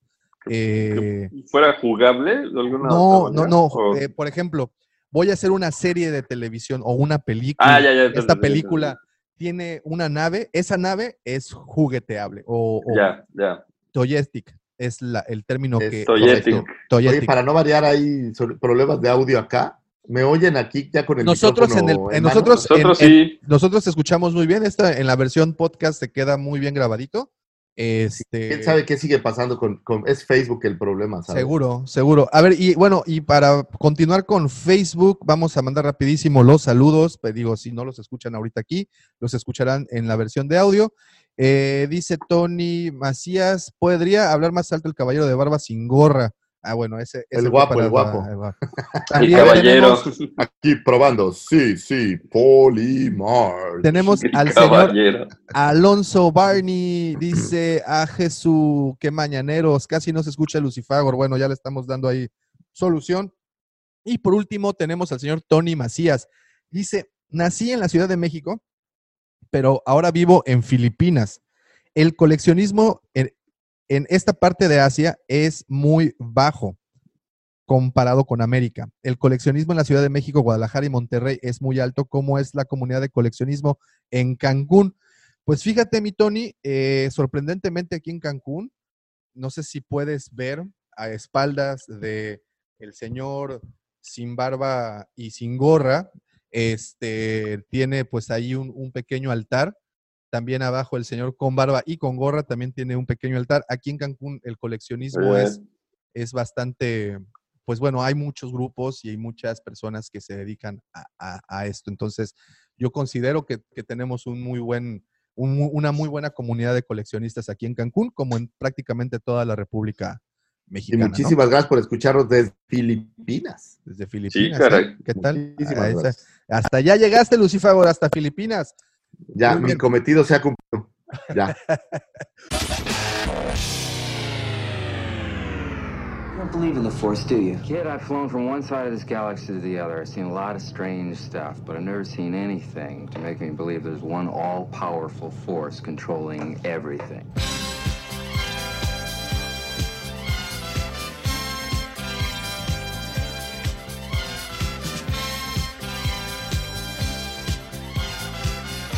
Oigan, pues ya tenemos ahora sí el tema principal del día de hoy, como se han podido dar cuenta y pudieron leer en el, en el título, el día de hoy se llama, el día de hoy hablaremos de anécdotas ocurridas en el episodio 5. Si tuvieron oportunidad de escuchar el episodio anterior, pues pu- pudieron eh, haber conocido alguna de las anécdotas que ocurrieron durante la filmación, producción, preproducción y promoción de la película original del episodio 4, posteriormente llamada eh, Una Nueva Esperanza. Y en esta ocasión es el turno de eh, The Empire Strikes Back y queda como anillo al dedo porque aún estamos en el año de los 40 años del Imperio Contraataca y este es el episodio 80 y como ustedes bien lo saben, esta película fue estrenada en 1980.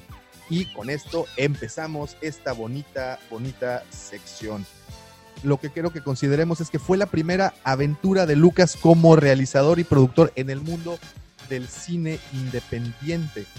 De hecho, al finalizar la producción, él estaba tan cansado y preocupado que genuinamente pensó que El Imperio contraataca sería la peor de las películas de Star Wars. ¿Y qué creen?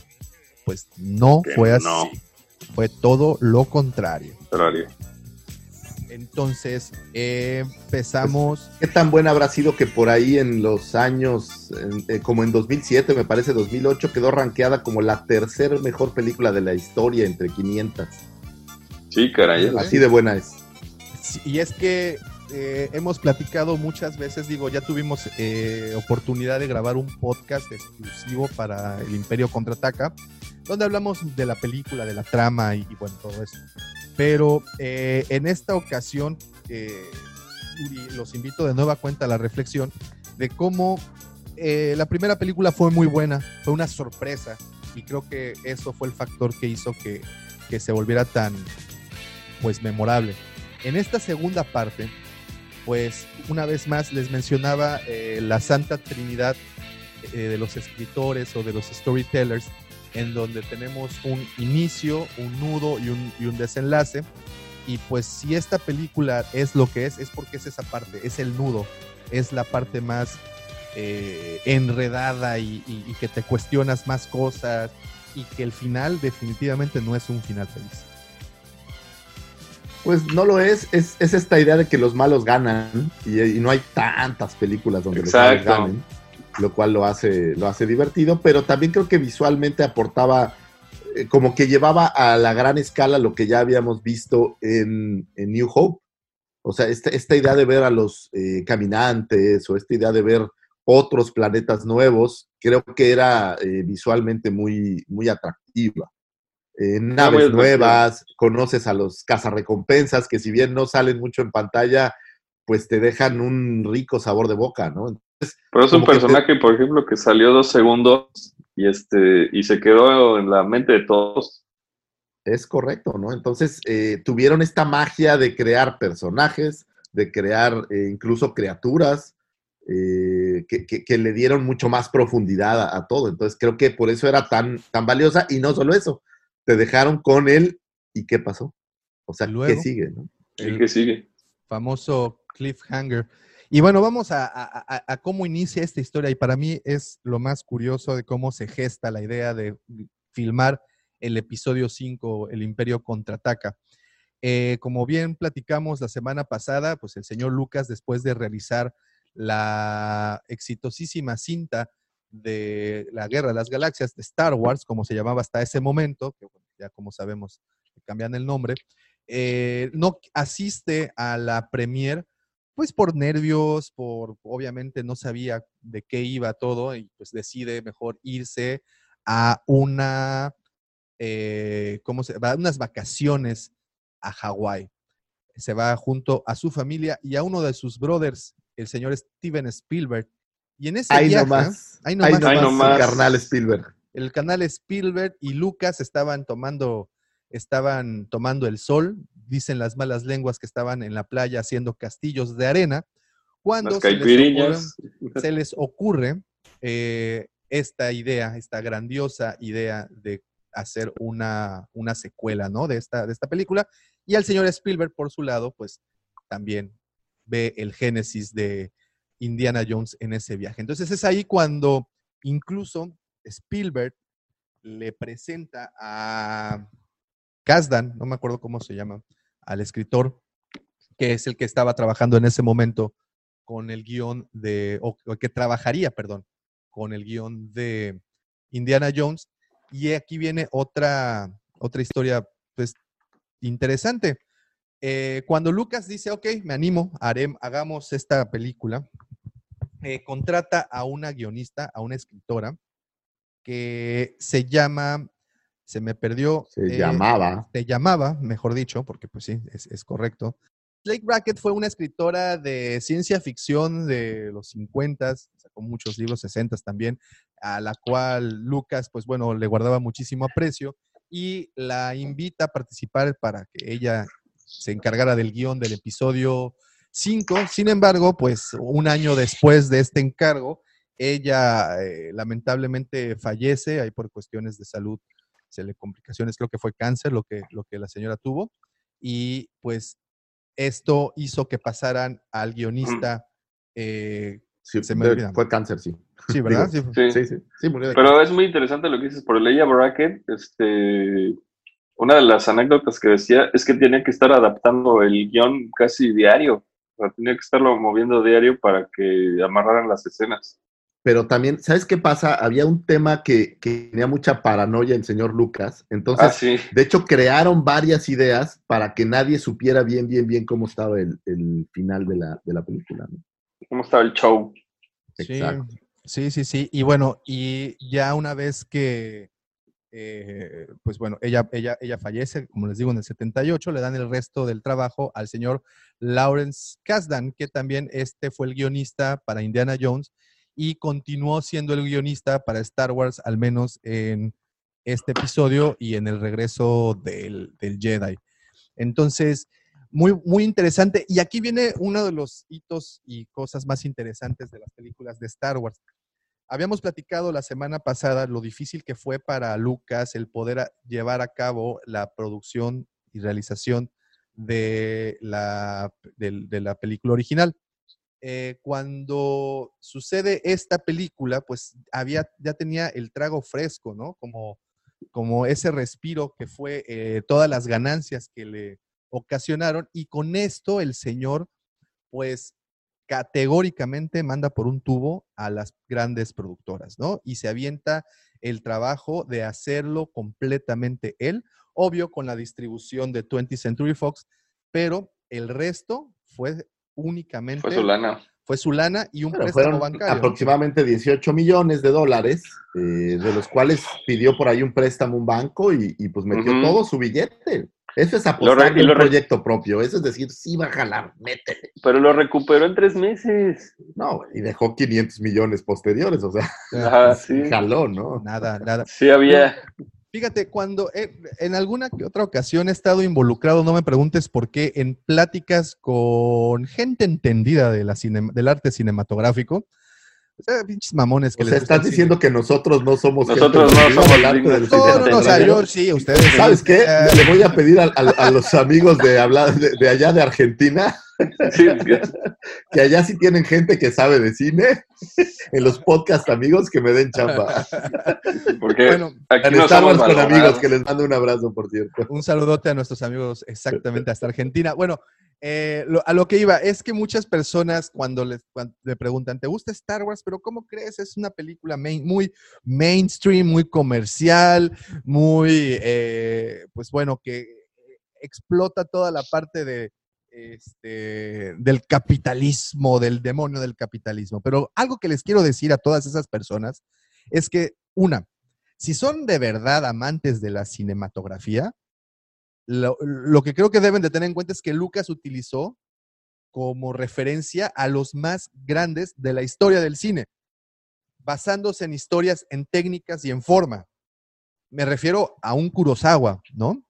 Me refiero a, a- a- a escritores como un Joseph Campbell. Eh, veo, veo los comentarios de un tal Víctor. Me ponen nervioso. Ay, güey, mira, es que, es, que, es, que de- es- es para darle celos a Bumper. Entonces, estamos viendo que el señor Lucas, eh, en un inicio, pues se tuvo que acoplar a las reglas de las productoras. Sin embargo, se convirtió en el paria de la industria hollywoodense para esta película. Y es que terminó por mandar a- por un tubo a todos. Dijo, yo quiero tener el control absoluto de esto y lo voy a hacer. Y, lo, y para poderlo hacer, pues tengo que fina- financiarla yo. Y qué manera tan más interesante de financiarla que usar las ganancias de la película previa y las ganancias de la mercancía también para poder lanzar todo esto. Pero voy más todavía más allá. El señor era un verdadero punk del cine en ese momento. Ustedes obviamente recuerdan el- los títulos iniciales, esta que hemos platicado mucho, la- las letras tan características de Star Wars. Y Que por eh, muchos años las llamé las letritas. las letritas. Esas de Star Wars. letritas. Y eh, en un principio, el gremio de escritores y directores y productores de cine en Hollywood le, se hicieron de la vista gorda con esta situación, porque como saben, pues... el- En, New Hope, pues no le tenían mucha fe, decían. Ya "No, lo whatever". dejaron, ya. dicen, este güey no va a llegar tan lejos, vamos a dejar que haga su payasada, vamos a omitir los créditos, los van a mandar al final, está bien que pasen sus Digo, letritas. hay que poner el contexto que en aquel entonces, literal, estaba regulado que los créditos deberían de ser eh, el arranque de, de una película. ¿no? Así es, así es. Pero como saben, Lucas, pues bueno, tenía ahí dos, tres cuates muy poderosos, o al menos que se convertirían muy poderosos, como directores de cine de la talla de Coppola, y, le- y lo dejaron pasar. De- de- hicieron de la vista gorda y dijeron, ah, ok, no pasa nada. Para esta segunda película, al momento que pues hacen eso, dicen estos cuates de- del gremio, ya, güey, pues no, no, o sea, la primera güey, pero pues la segunda, pues, güey, ya, No no, te o sea, ya, pases. no te No te pases. pases, güey. ¿Y qué ocurrió?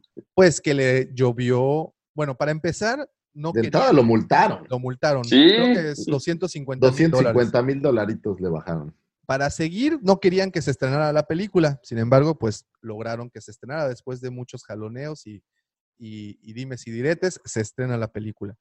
Y tres, pues aparte de la multa económica, lo sancionaron al no dejarlo, a Lucas en particular, participar en ninguna otra producción que no fuera financiada por él, ¿no?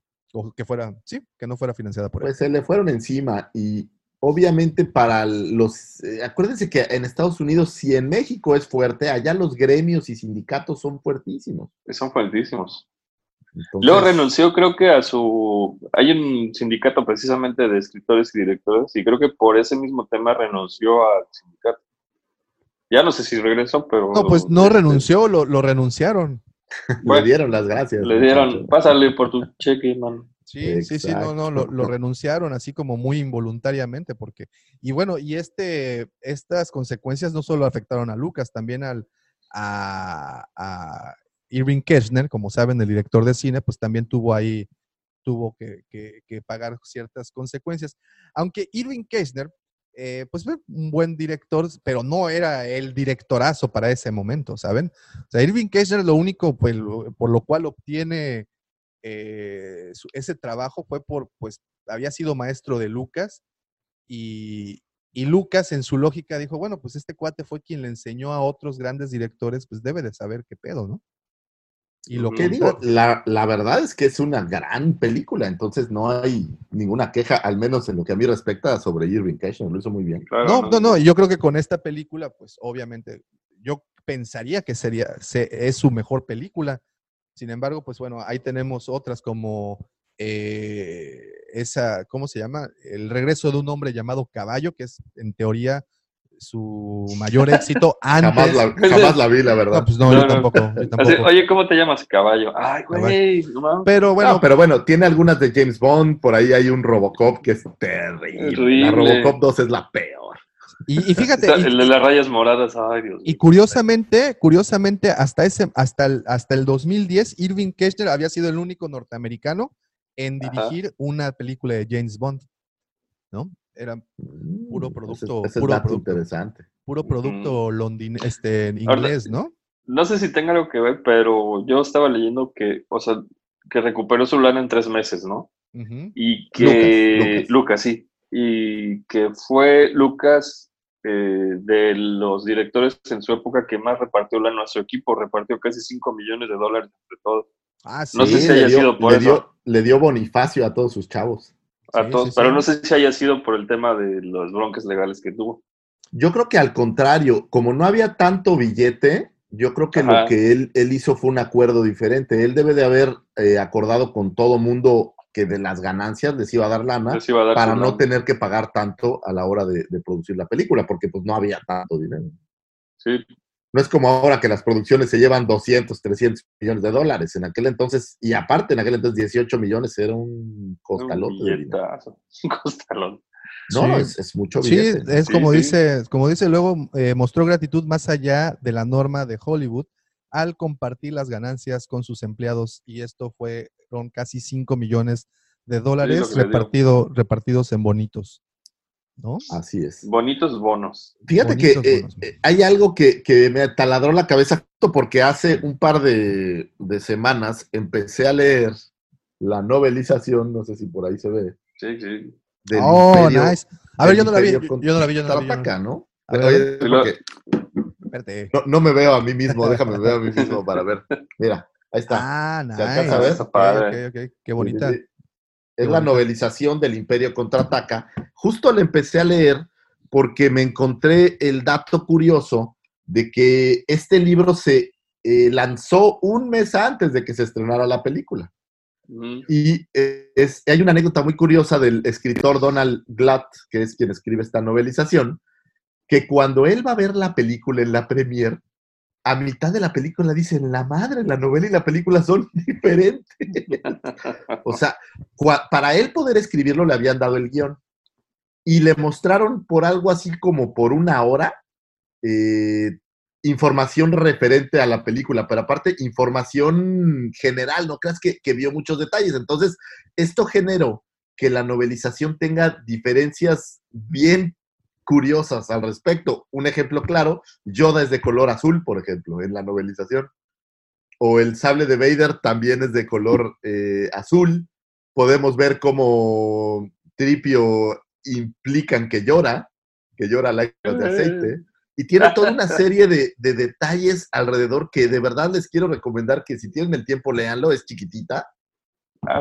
Vale la pena porque vas descubriendo estas diferencias entre la película y la novela que valen toda la pena. ¿no? Oye, Por ahí vi mucho hate, Sí. eh, pues porque este escritor no creas que era así como muy afamado, ¿no? Solo había escrito eh, los ritos eróticos de la condesa Drácula o Uh, Drácula, orgía de sangre. Oh, Ese era su tipo de novelas. Alguien tiene problemas. Alguien tiene problemas. Pero me gusta mucho la novela, por ejemplo, hay una escena en la que eh, la batalla de los Snow con los Atats es, es más larga y hay, te describen cómo muere el general Beers. Entonces, hay toda una serie de cosas adicionales que están buenos y que, por ejemplo, pues este cuate no, no tuvo mucha información, entonces lograr que se pareciera un poco a la película es muy bueno.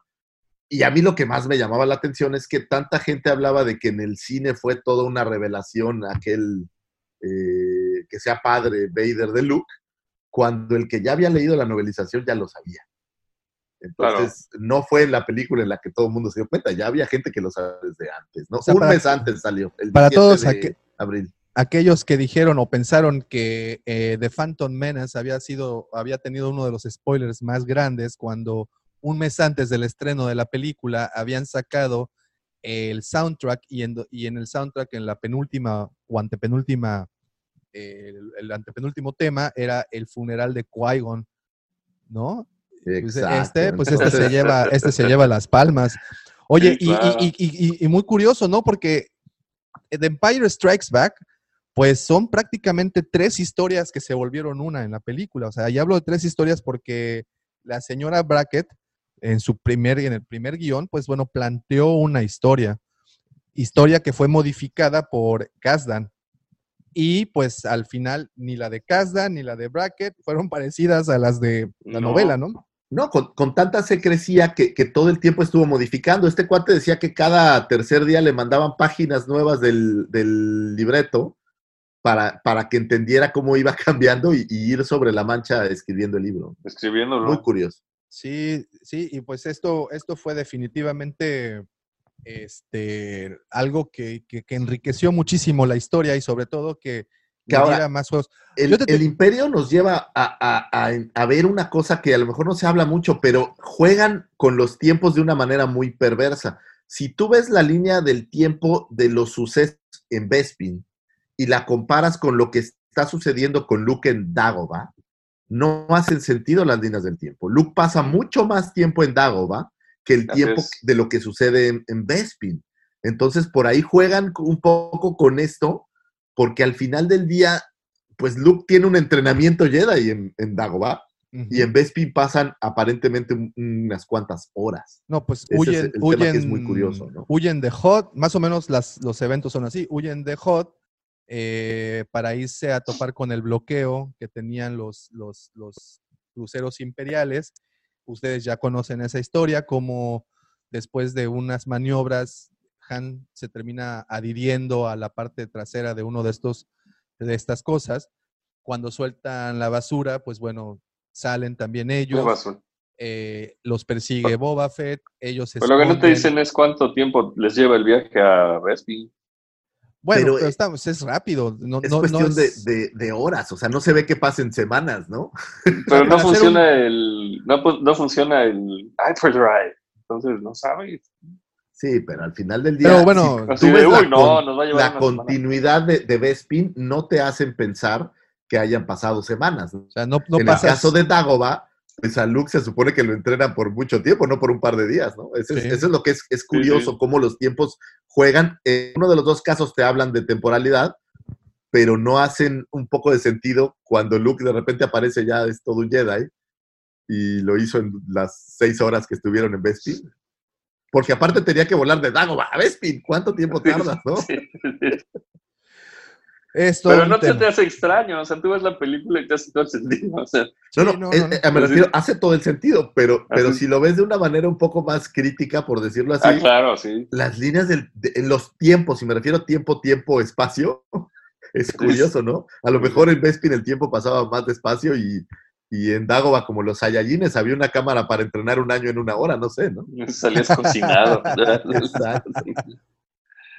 Bueno, eh, bueno, según el cast, también otra cosa también que creo que hay que mencionar es que según el, el cast, Irving Kirchner fue el mejor director con el que pudieron trabajar. Lucas ya había hecho la, el- la chamba de director y dijeron, no, gracias con el señor Lucas, no, porque, híjole, de verdad nos va a hacer eh, tener pesadillas. Como saben, el señor tenía principios de obsesivo compulsividad. Entonces, pues obvio, esto, esto les afectaba. Eh, la otra cosa es que Kirchner, pues bueno, siempre este, ahí tuvo un, un, un- como un ambiente muy agradable, muy, muy de camaradería. Y, y, pues los otros directores, como en el caso de Macquarie, que fue el, el siguiente, pues no, no lo fue tanto. Entonces, se encariñaron mucho con este, con este director. eh, tanto se encariñaron, fíjate, esta es una de las, de las anécdotas que más me gusta. Como saben, cuando se estaba filmando el episodio 5 en los estudios de Pinewood, esto en Londres, eh, en el estudio de al lado estaba filmando Stanley Kubrick, estaba filmando El Resplandor. Es. Curiosamente, pues Stephen King, el gran maestro Stephen, me, me quito el sombrero ante el señor Stephen Para que veas que todo tiene que ver. Junto a Carrie se hicieron los castings para New Hope Así y es. aquí filmaron Así junto es. a The Shining. Ahí The nomás para que veas Ahí quién Todo, es todo Stephen King. tiene, todo tiene que ver con Todo para está conectado con Star den- Wars. Para que se den ahí un, un quemón. Pero bueno, estaba el señor Stephen King en, en- en el, en el set de grabación, en el set de filmación de, de- de esta película, del Resplandor. Y pues obviamente estaba el señor Stephen King pues también supervisando un poco la filmación de esta película. Cosa curiosa porque hasta donde sabía el señor Stephen King no era nada fan del Resplandor en su versión cinematográfica. Creo que de hecho aborreció esa, Bueno, no le gustó. No le Sí, gustó, ¿no? Pero bueno, ahí andaba. Y obviamente, pues se llevaba, ¿no? Ahí de repente, pues en los pasillos, cuando se cruzaban, iban al baño. ¡Ay, ahí está este güey! ¿Qué onda, pinche? ¿Qué El pasó? Stephen, pinche, el Stephen. Steven. Y- Nalgada, nalgada. Ah, Ah, pinche ándale. King, güey. Chiqui. Entonces, este, curiosamente se conocieron el señor eh, Irving Kirchner y Stephen King en algún momento en el baño, se estaban lavando las manos, a lo mejor uno se las sacudió al otro, no lo hoy. El chiste, el chiste es que quedaron tan, o esta amistad se hizo tan, tan, tan Fuerte. fuerte que. Stephen King, cuando escribe el libro de It, nombra a uno de sus personajes, a un profesor, Mr. Kirsch, precisamente en... No, no, es, en- eh, es este. no, Mr. Kirsch. ¿No es el janitor? El papá de Beverly. Que no, te- ¿sabes qué? Te estoy mintiendo. ¿Sabes quién es Mr. La, es la señora Kirchner. Cuando regresa Beverly Ajá. a su casa, ya, ya de grandes, y se encuentra que hay una viejita viviendo ahí, Ah, es la señora es la- señora Kirsch. Tienes toda la razón. Tienes Porque la ella razón. es Beverly Marsh. Exacto. Esto, esto fue pues una referencia, ¿no? Muy buena ahí para, Digo, para todos y, los fans. Ojo, ¿tú sabías que el set de filmación de The Shining se incendió, güey? Tuvo un incendio terrible. Entonces tuvieron que ceder parte del set de filmación de Empire Strike Back Exacto. Sí, para sí. darles chance de que eh, pudieran terminar The Shining. Sí, Entonces, estuvieron grabando, más- más dividieron el estudio, una, una parte para el Shining y otra para el Empire Strike Back, precisamente por el- Exacto. Tuvieron que, que- que ahí eh, ayudarse un poco.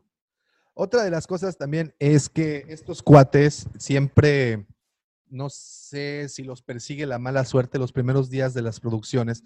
Recordarán que dentro de las anécdotas que platicamos del episodio 4, era que el primer día de filmación, pues al momento de que salen en, en Túnez, que fue la en donde se, se grabó esto, se filmó esto, eh, pues de repente les cae una tormenta, la peor en 50 años, o la primera en 50 años y tuvieron que, que sortear este desmadre. Pues bueno, cuando viajan a Noruega precisamente para, las grabas, para la filmación de las escenas de Hot, de la misma forma, estaban en el hotel, iban a empezar a- con las grabaciones y de repente, tómale, mano, se les viene Pero una tormenta. aquí lejos de verlo como algo malo, el señor Kirchner Sí. con mucha habilidad dijo, dices que es perfecto, órale a grabar.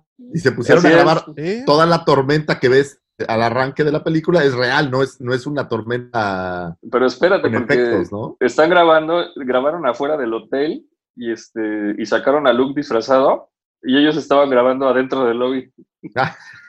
Qué manchado. Así, o sea, órale, salte a congelarte y acá Pues te sí grabamos, está, estaba canijo. Fíjate, otra cosa interesante es durante el rodaje de la batalla de Hot, las tropas de la Eco Base eran en realidad esquiadores noruegos de rescate de montaña. Y Así a es. cambio de participar en la película, Lucas les hizo una donación a la Cruz, a la Cruz Roja Noruega. Sí, sí, Entonces, les di una de ahí, de salieron siempre tomando. Y había un pinche chingo de noruegos que salieron en esa película y, y- y ni lo presumen, ¿verdad? No, bueno, no, está no. como eh, algo curioso. Tú sabías que muchos de los soldados rebeldes eh, eran mujeres, no eran realmente puros hombres. Había muchísimas mujeres extra vestidas No, de, de ah, y soldados ya- rebeldes. Y ahí te va algo todavía más curioso. Precisamente eh, en la base rebelde, cuando fueron las tomas dentro de la base rebelde, Lucas optó en algunas de esas tomas usar niños eh, disfrazados pues de adultos o de rebeldes para que se vieran más pequeños en comparación con, la, con las instalaciones, ¿no? O sea, para que hubiera ahí una gran diferencia pues de tamaño. Entonces, eso sí se me hizo muy curioso. Otra cosa muy curiosa es que precisamente Irving Kirchner se le ocurrió esto, decir, a ver, los imperiales, todos los soldados y personal imperial tendrán acento inglés y todos los rebeldes tendrán acento norteamericano.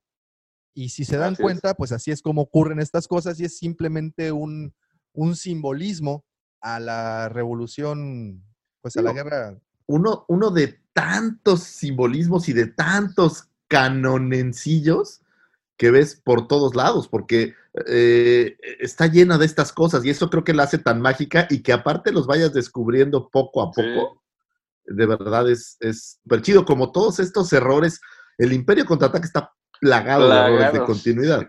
Sí, sí. Que ya los platicamos por ahí en un episodio, ¿no? Pero tienes las gafas de Luke, donde se ve el micrófono, Ajá. tienes por ahí a... prende los sables y de repente el sonido se oye antes de que se prenda. Así es. Eh, tienes por ahí, pues el, el Wampa, pues simplemente la escena la desaparecieron en, en las versiones originales porque Así había es. quedado re fea. Pobre del señor Des Webb, que casi no salió. Eh, pero estaban plagadas de errores de continuidad. Por ejemplo, Qui-Gon Jinn, que lo crearon después, pues aquí es como si no existiera. Que no existiera. Eh, hay por ahí una escena en Bespin donde va caminando Han, Lea y Lando y dan la vuelta a un pasillo y están cambiados Están de lugar. revés.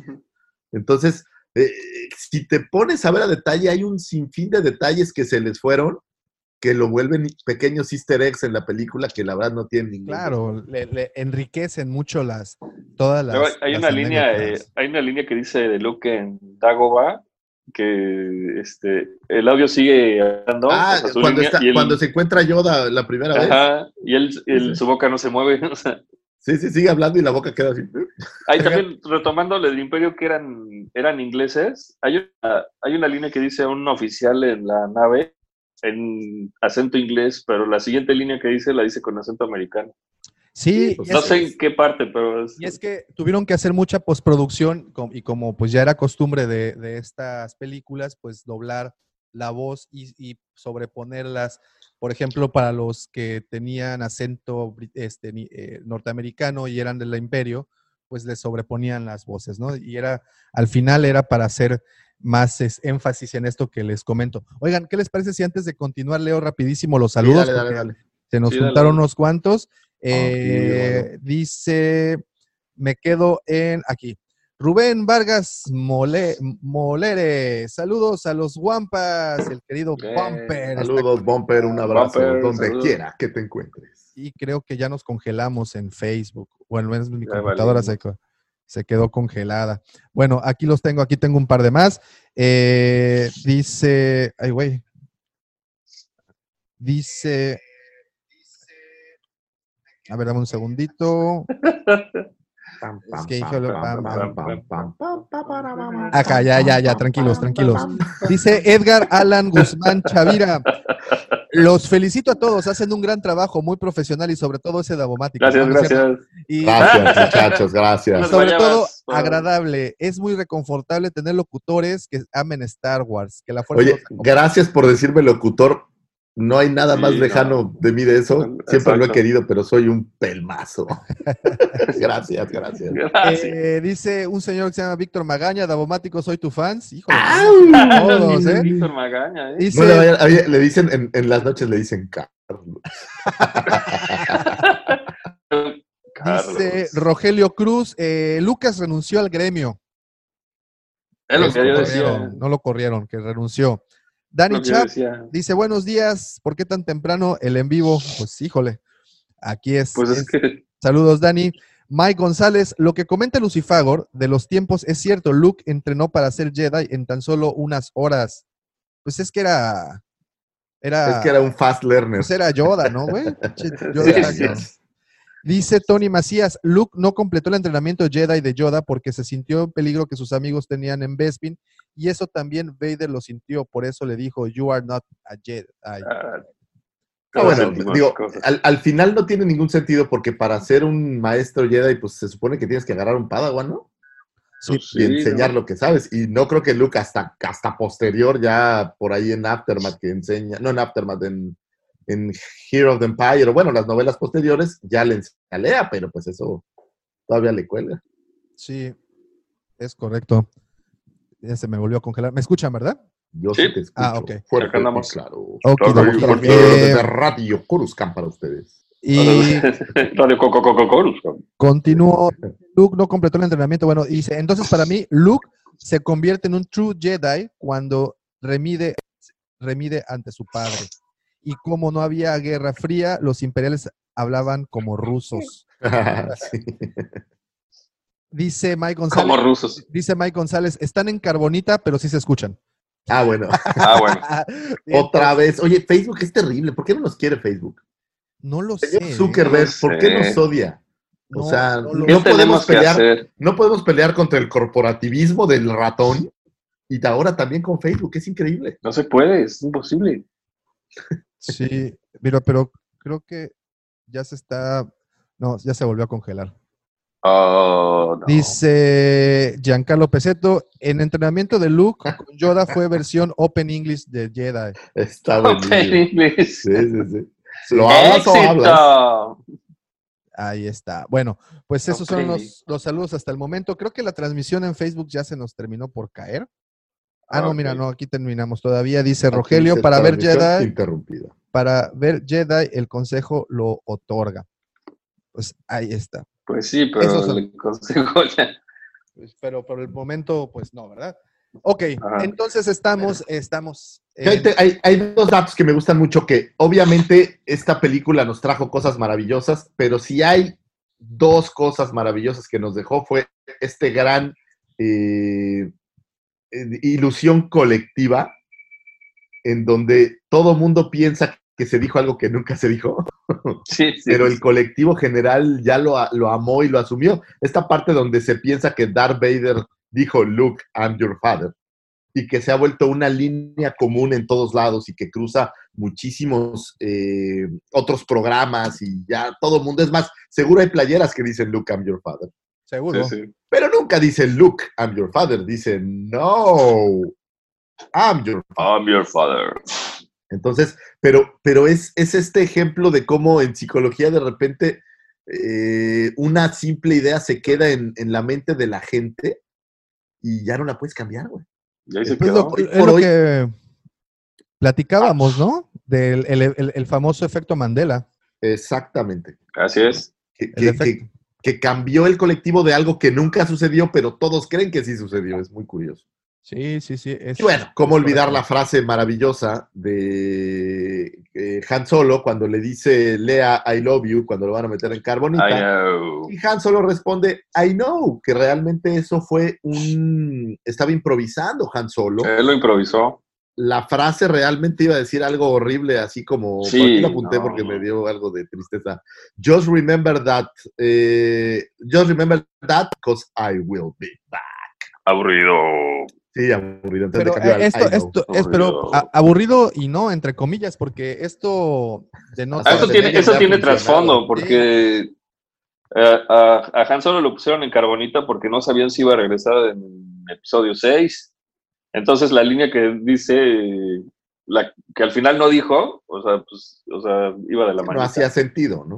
Esa es la parte que yo no, yo, no, yo no entiendo. Al final, eh, esta, esta película fue quien catapultó a Harrison Ford al estrellato. Definitivamente no lo encasilló en Han Solo. Hemos tenido personajes, creo que eh, a la- al igual de memorables que Han Solo, como es eh, el mismo Indiana Jones o bien en su papel de Blade Runner. Eh, que, que nos acordamos de Harrison Ford. Y bueno, y, y si venimos más a la fecha, pues, tenemos otros personajes que nos acordamos también de él, ¿no? Como el pres- ser el presidente, de los. Estados Unidos, ¿no? Eh, o, o, por ejemplo, este, en El Fugitivo, no sé, tiene otras producciones muy buenas. Sin embargo, pues él en ese momento juraba que lo encasillarían en ese papel y que pues de ahí nos podría salir, ¿no? Y que no quería precisamente eso. No sé si esa sea la razón principal. A lo mejor. Bueno, no, lo que entiendo es que el argumento eh, cambió tantas veces que en alguno de esos tantos cambios a lo mejor ya no regresaría Han Solo. No, pero ese es mi punto. Aquí el eh, Harrison Ford era quien quería que eliminaran a Han Solo. Fue de hecho un- un- un- una petición que él le tuvo a Lucas que lo matara en esta película. Entonces, Lucas lo convence de hecho de que no sería así porque él tendría un regreso heroico en la tercera parte, bueno, en la sexta parte, que sería el regreso del Jedi. Entonces, no se sabe a ciencia cierta cuál fue la, la razón real de que esto ocurriera, al menos de esa manera, este, pero dejaron el tema muy abierto al momento de congelarlo, ¿no? O sea, tenías ahí la, la- la opción, ¿no? De, o te mato o, o- o continuamos con el personaje. Y pues bueno. Que al final para, para Harrison Ford, güey, pues no solo ese, o sea, este personaje es solo uno, se volvió al paso de los años uno de sus tantos grandes personajes. Digo, Claro. yo creo en mi persona que Indiana Jones debió de ser mucho más importante para él porque era él. O sea, aquí Sí, es claro. parte del cast. En Indiana Jones, él era el dios. Él era él. Pues ahí tiene esa, esa pequeña anécdota. Otra anécdota del señor Harrison Ford y en este caso también eh, Carrie Fisher, pues ustedes sabrán que la diferencia de estaturas pues era bastante notoria. Dicen que le Tenía que grabar en un, tenía que grabar su vida en una caja. Así es, se tenía que Ustedes no en están una- para saberlo. este, se tenía que subir en una Carrie Fisher, se tenía que subir en una cajita para poder aparecer a cuadro, ¿no? Ajá. Para poder, sí. para poder aparecer ahí en el cuadro. ¿Sigue Lucifago con nosotros? Yo sigo aquí. Ah, sí, sí, ahí está, ahí está. aquí estoy. Es- que estaba, tengo la. Estaba leyendo. ¿Sabes qué pasa? Es que en este episodio ya habíamos platicado varias cosas. Por ejemplo, Nathan Hamill, pues nace eh, durante la filmación del Imperio Ah, sí. Contraataca, que es un dato, dato curioso y Justo, ju- divertido. Justo, pero, ah, pero aparte fue, no tiene, tiene una semana, ¿no? Dos semanas, fue su cumpleaños Sí, sí, sí, por eso me Sí. acordé ahorita. Del, del hijo, del primogénito Oye, del y- señor Mark ¿Y Hamill. sabías que Miss Piggy estuvo a punto de salir en pantalla en Star Wars? Fíjate que me encontré, me encontré con ese, con ese dato Está bastante curioso. ¿eh? Está dato, muy ¿no? chistoso eso. Me, me encontré con ese dato también muy curioso. Básicamente eh, le había hecho la broma Mark Hamill a Frank Oz. Como saben, Frank Oz, pues eh, cercano o que trabajaba cercano con el señor Jim Henson en los Muppets. Y le había hecho la broma de que Miss Piggy debería aparecer. Y entonces, en una escena ya tiempo después que Mark Hamill ni se había dado cuenta, le apareció Miss Piggy ahí en Dagoba. Sí, Entonces, Es que, estas cosas curiosas que eh, debería estar en film, sería padrísimo. claro, estaría buenísimo. Pero según sé, Frank Oz llevaba, cuando en las escenas de Luke en Dagobah, cuando le estaba costando trabajo, Frank Oz llegaba- llevaba a Miss Piggy para que el otro se, se riera un poco y se relajara. Relajara. Sí, pues sí, es sí. que para hacer la escena del golpe creo que se pegó como 30 veces. Sí, No, es que esa del golpe en la cabeza, este. Elvis Kirchner lo hizo repetirlo 16 o 17 veces porque no quedaba, güey. ¿no? puro Pégate bien. Pégate Otra, bien. otra de las cosas es que, bueno, precisamente Dagoba, eh, cuando llega a Dagoba y cae la nave en el pantano este y Artu se sumerge y todo esto ocurre, pues sabrán que esa era la alberca no terminada del señor Lucas, Es correcto. Correcto. ¿no? Ahí se, se, se filmó en, en ese lodazal, pues ese fue donde se llevaron a todo el equipo de producción. Digo, es que a diferencia de New Hope, no se usaron tantas locaciones. Ah, yo pensé que a diferencia de New Hope, el señor todavía no tenía alberca. No, no, pues no. No, pues no. no, no, pero el, el tema es que no hay tantas escenas como en campo abierto, como en New Hope, ¿no? Digo, Sí. No que New Hope tenga demasiadas, pero pues toda la, la secuencia de Bespin, pues es, es en encerrado. Eh, toda la secuencia de Dagoba, pues realmente no están en un pantano. ¿no? No. Y, y también otro, otro, algo que me llamó mucho la atención es que cuando Luke está eh, como que limpiando de alimañas la, la- el X-Wing, este, también saca una serpiente y, y esta serpiente en verdad lo muerde. Sí lo muerde. Bueno, oye, la escalera del X-Wing aparece y desaparece. Y ¿Ves que desaparece. tiene Ah, como una escalera amarillita? Sí, sí, sí. de sí. repente desaparece. Ya ya sabes, tantos detalles de continuidad que... ¿eh? No, ya que sacan el, el X-Wing, creo que ya cuando está a punto de irse no hay escaleras, no hay cómo subirse. Y, Sí, oye, ¿no? y fíjate que el, esta es para la única película para la cual se hizo completo, y estoy hablando de completo, el halcón milenario. Así es. Sí, Eh, porque en todas las demás visto películas se habían hecho como pedazos, ¿no? Como fragmentos del halcón. Como fragmentos. Ah, Aquí sí construyeron uno completito. Y es para la Ah, es escena precisamente de Echo Base, ¿no? En donde, Ah, sí, donde es aparece un- completo y no estoy seguro para qué otra escena aparezca completo el, el- el- el halcón, pero al menos para la Echo Base, cuando pues recordarán No, bueno, pues, que eh, Chewie no hay ahí. otra escena donde se vea completo, salvo la escena donde aterrizan en, en. Cloud City, pero ahí, ahí no estoy tan seguro que sea el halcón lo que No, filman. no, no, de hecho es una pintura. esta técnica de pintura. Es así pintura. Ah, que de hecho, por, eh, si, si no han tenido oportunidad, váyanse a YouTube y vean el, el video que les hicimos al señor Ralph McQuire. Este, está, Ah, sí. bien. Está bueno. se platica un poquito de, de esas técnicas que, que utilizó el señor Ralph McQuarrie. Y sí, efectivamente, una, un- fíjate que otra anécdota muy chistosa de, respecto a todo lo que ocurrió acá, es que como ustedes saben, la señora Carrie Fisher, pues le gustaba la fiesta. Y, Ah, sí, como. eh, Bueno, hay que era un- una chavitita, güey. y Sí, pues, cuenta la anécdota que una noche ella junto con Harrison Ford, que por cierto en una entrevista declaró que era su crush desde el minuto número uno, este, se fueron a una fiesta, se fueron de, de, de farra y pues se pusieron una de esas guarapetas, ya saben, marca Llorarás. Y al día siguiente llegaron en vivo y a todo color a la filmación y fue precisamente para la, para la escena de la llegada a Bespin, este, cuando ellos pues están un poquito más que happy, ¿no? Pero se fueron de fiesta, sí, por eso las escenas se ven tan felices, pero esa, esa fiesta se fueron con este, ay, con unos comediantes ingleses, se me fue el nombre, este, en su departamento y les estaban dando una bebida, pues cargadísima, o sea, no era whisky, ¿verdad? Era, era hard alcohol, como dicen, ¿no? Y le, estu- le estuvieron metiendo esa cosa y pues, pues No, gran pues, fiesta que agarraron. Terminaron bien. Bien sorimbos. Pues Oye, sí, y, como necesitaba usar una caja para pararse frente a Han, seguramente tenía que ser ahí equilibrio, ¿vale? No creo que haya guardado Sí, tanto sí, de ay, equilibrio. ay, ay, ay, ay. Oye, también por cierto, si tienen chance en, en Netflix, hay un documental que se llama Half a Good Trip, en donde precisamente aparece Carrie Fisher platicando su experiencia cuando probó LSD. Ah, Ah, Entonces, digo, por eso, por eso tenemos la certeza que le gustaba la pachanga. no, bueno, estás hablando de hija de la farándula, Claro, eh, claro, seguramente con todo el varo y pues con una vida, llamémosle cómoda, en donde pues, el desmadre estaba todo lo que daba, seguramente. Oye, por cierto, estaba viendo una fotografía de Carrie Fisher en, esa, en ese momento de su vida, 1979-80. Qué guapa mujer. Es De verdad, guapa, qué guapa, qué, qué- qué guapa eh, era. Carrie Fisher y creo que eh, no, no, yo sé que Natalie Portman es una mujer hermosa y ni se diga de Daisy Ridley, pero no. No, pero bueno, no- no Carrie Fisher es el primer no. lugar. Natalie En Daisy va a primer lugar. Sí, no, la, no las veo superándola. ¿eh? Te digo la verdad, No, a mí, no. por ejemplo, eh, me gusta más Felicity Jones que, que Daisy. Sí, Bueno, o sea, es que también. Felicity Jones es muy guapa también. Entonces, sí, sí, sí han tenido, han tenido, pero bueno, Carrie Fisher creo que sigue al momento ostentando el, la corona de la reina, ¿no? De, de, de la Y tiene, tiene una ventaja sobre todas las demás, que es literal, es la reina, es la única que sale en la película. Es, reina y, O sea, y general. Salvo Ula la Twi'lek, no hay nadie más que le haga competencia.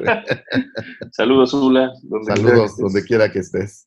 Oiga, eh, otra cosa, bueno, obvio, pues aquí conocimos a Yoda, ¿no? Aquí conocimos a, al gran maestro Jedi, que es Yoda.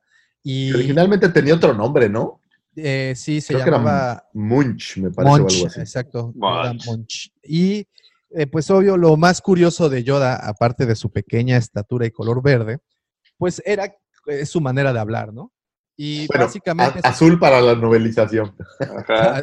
¿Así se llamaba? ¿Azul?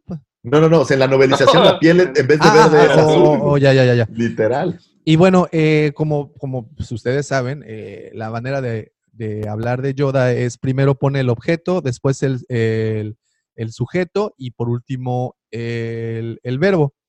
Y esta es una manera de hablar muy utilizada en la cuenca Es del decir, Amazonas. Babo, guapo ser. Ajá, tal, tal cual. Tal, tal cual. Oye, fíjate, ese está bueno, güey. En vez del ¡Hey! Vamos a hacer el, el reto de Yoda. El reto El Yoda. reto Yoda. No, no, no. Deberíamos hacer el reto de Wilhelm. Ah, ese está Ah, bueno. está bueno sí, también. sí. Oigan. Ah, yo les iba a decir el rato de, bueno, era más adelante, pero el rato del grito de Luke cuando le dicen que, que este, que es, que Darth Vader es su papá. That's impossible. Ese está Oye, bien. que, que sabías que cuando le corta la mano realmente ni siquiera se le acerca el sable. Si lo ves No, a detalle, vale, no toca la mano el no sable. toca la mano. Ah, pues es, es, es pues similar a la patada que le da el Skiff Guard en, en, Exacto. en Jedi, ¿no?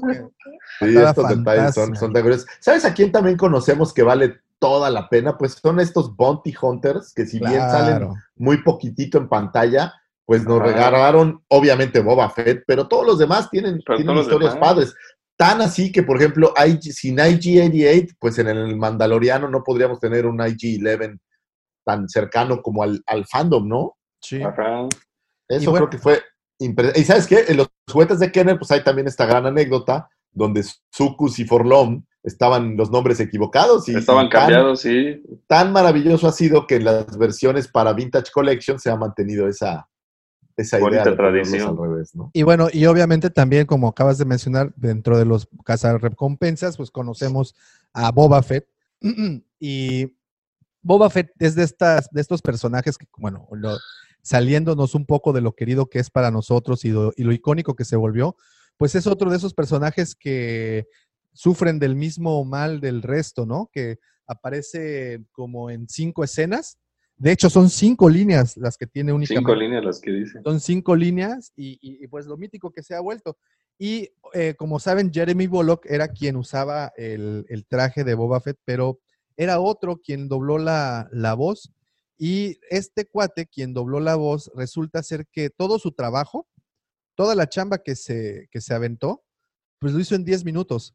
O sea, lo citaron a los estudios de grabación y en 10 minutos aventó las cinco frases que, que- que dice en toda esa película, al menos cinco frases que no suman ni siete segundos si las pones juntas. De hecho, Ok. aquí se las quiero presentar. Estas son las cinco frases de Boba Fett.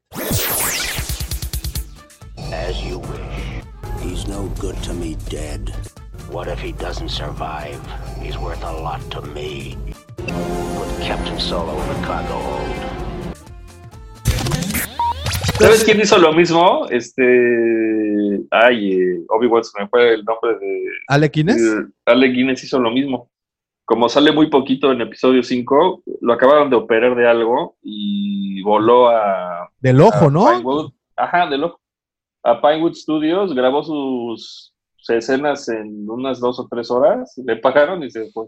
Sí, no, que oye, le dieron punto cinco de las regalías por esas, eh, creo que llegó de las 8 a las 2 de la tarde. Tal o sea, cual. me- Y- medio día de chamba y te dan Medio día de chamba y fueron millones de Un dólares. billetote lo que se llevó. Ajá. Yo creo que no, no, eh, cuando escuchas este tipo de historias te da- pones a reflexionar y creo que no estamos haciendo lo correcto después de todo. esto. No manches. Ay, bueno. Ajá. Cuando, Ocho cuando ves a, horas. oye, cuando ves a los amigos polinesios, un abrazo donde quiera que estén, pero hasta en la sopa dices, chale, ¿qué hice mal? Chale, mano. En ¿Dónde está el fin, en fin. Entonces, bueno, eh, sí tenemos esta, esta anécdota de, de tanto de Boba Fett, ¿no? Haciendo, y a lo que iba, es que el actor de doblaje o quien le dio la, la voz a Boba Fett, que no, no tengo el nombre aquí a, a la mano, pero eh, posteriormente, en el 2010 fue que, por fin, perdón, en el 2000 fue que le dan ya el crédito que le correspondía a este actor Wilgren, se apellida. Eh, y lo interesante es que alguien, algún abogado le hizo la impresionante recomendación, pues que cobrara regalías por sus cinco frases dichas en esto y pues se fue a pleito. Y No lo- seguro que lo ganó, ¿no? Ah, no, que lo va a ganar. No, pues lo mandaron a la chingada. Digo, a la fecha es un, es un nombre que, que, que- que de hecho tengo que estar buscando porque ni siquiera me acuerdo cómo se llama el tipo. ¿eh? Lo A ver, barrearon. Lo Vamos a ver si de pura casualidad está por ahí en IMDB. Vamos a ver. Lo-.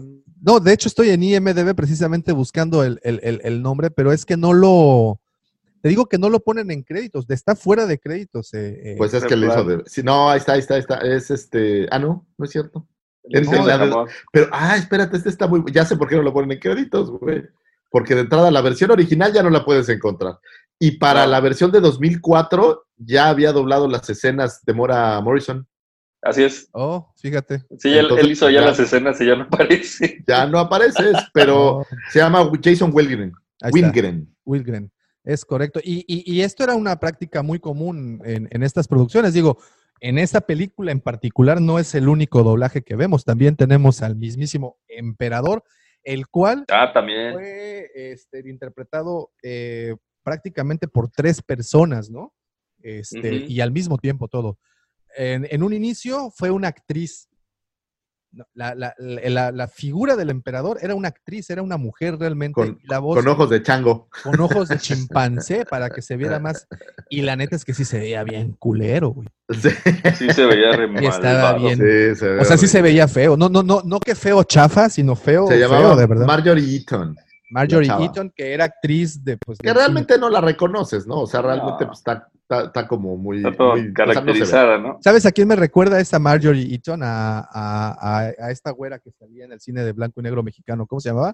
Esta, una flaca alta. Silvia Pinal, ¿o qué? No, no, no, no, no, en- en- que salía con Tintán. ¿Cómo se llamaba esta? Ah, la vitola. este, la Vitola, vitola. güey, haz de cuenta. vitola. No sé si le ves, si soy yo o, o también le ven ahí. Le da, le da, le da un aire. le da el aire, Le ¿no? un aire, sí. A Vitola. Y bueno, eh, la voz se la prestó otro actor que previamente había trabajado con, con Kirchner. Si no me equivoco, había trabajado precisamente en una película de James Bond. No estoy muy seguro. Sí, creo que sí. Clive, no sé qué. Es, es el que da la voz. Ah, pero ¿sabes qué está curioso también con estos detalles? Para cuando hicieron las reediciones y cambiaron la voz a la de Ian McDermott, no lo, no lo cambiaron los créditos. Ahí, se quedó. Ahí se quedó.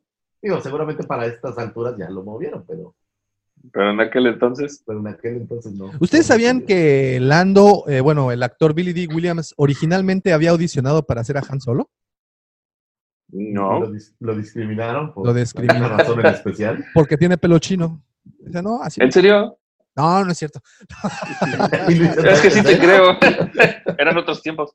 Eran otros tiempos. Sí, pues sí, ah, platicábamos precisamente la semana pasada de lo políticamente incorrecto que, Políticamente incorrecto. que podía ser el señor Lucas, ¿no? Pero pues eh, así, así se las, se las gastaba. Bueno, eh, también otra de las cosas, platicamos en su momento de eh, hace unas semanas cuando sacamos este, el episodio dedicado exclusivamente al episodio 5, de lo que había sido toda la técnica para animar a los caminantes, que es aquí en donde los conocemos, ¿no? A los... Así es. Y entonces... Claro, y, y- y que todo nace de, de nuestra querida elefante, que era la actriz que representaba a los eh, bantas. A los Ay. fantas. ¿no? O sea, la graban a ella y con estas grabaciones imitan el, el movimiento de los elefantes. Pero Bueno, de este elefante. en En, especial. en- en estos, en estas imágenes, en estas escenas, se usan tres técnicas diferentes. La primera, como saben, pues es el Go Motion, este, este efecto que es como un estilo stop motion, pero con un fondo azul para que puedan darle más movimiento. Eh, usan también eh, el efectos de, por ejemplo, cuando se caen los ATATs, eran otros modelos, unos modelos un poco más grandes para que pudiera tener mejor el efecto, ¿no? No, de episodio 5 hay modelos de 5 centímetros, de 15, o sea, hay de cualquier tamaño que se te ocurra. Y, y- y- cosa muy curiosa fue que precisamente el ATST que aparece ahí no es el mismo ATST que aparece en otras películas. De hecho, el único, eh, eh, el, el único vehículo de este tipo que aparece, pues creo que es de las pocas veces que lo vemos. No estoy seguro si en Clone Wars le dieron eh, algunos otros minutos, pero tuvieron que modificar el diseño debido a que en la cabina pues no entraban los actores, ¿no? Entonces, para el regreso del Jedi. El regreso del Jedi, pues bueno, vemos un ATST ya. eh, Pero creo que solo en las reediciones, ¿no? pues, o sea, en la versión original creo que no aparecía. pues eh, las revisiones sumaron esas escenas. pero Exacto, eran- las escenas sí, Así sí habían sido filmadas en, en- en un principio, Oh, ok. pero no las habían puesto dentro de la, de la película y es hasta... Oigan, ¿y ustedes saben por qué Lucas decidió grabar en la nieve? ¿Les platico? Sí, por Da- favor. dale. Por favor. Era uno, ¿Por qué era un ojete? Era un- bueno, sí, él decía que ocultar errores de edición y de grabación en el espacio era muy sencillo. Entonces dijo, vamos a grabar en la nieve para que pongamos a prueba todo nuestro equipo de efectos visuales y de edición, porque no era tan fácil ocultar errores en el color blanco. Y también le fue que se ganó su Oscarito por efectos visuales.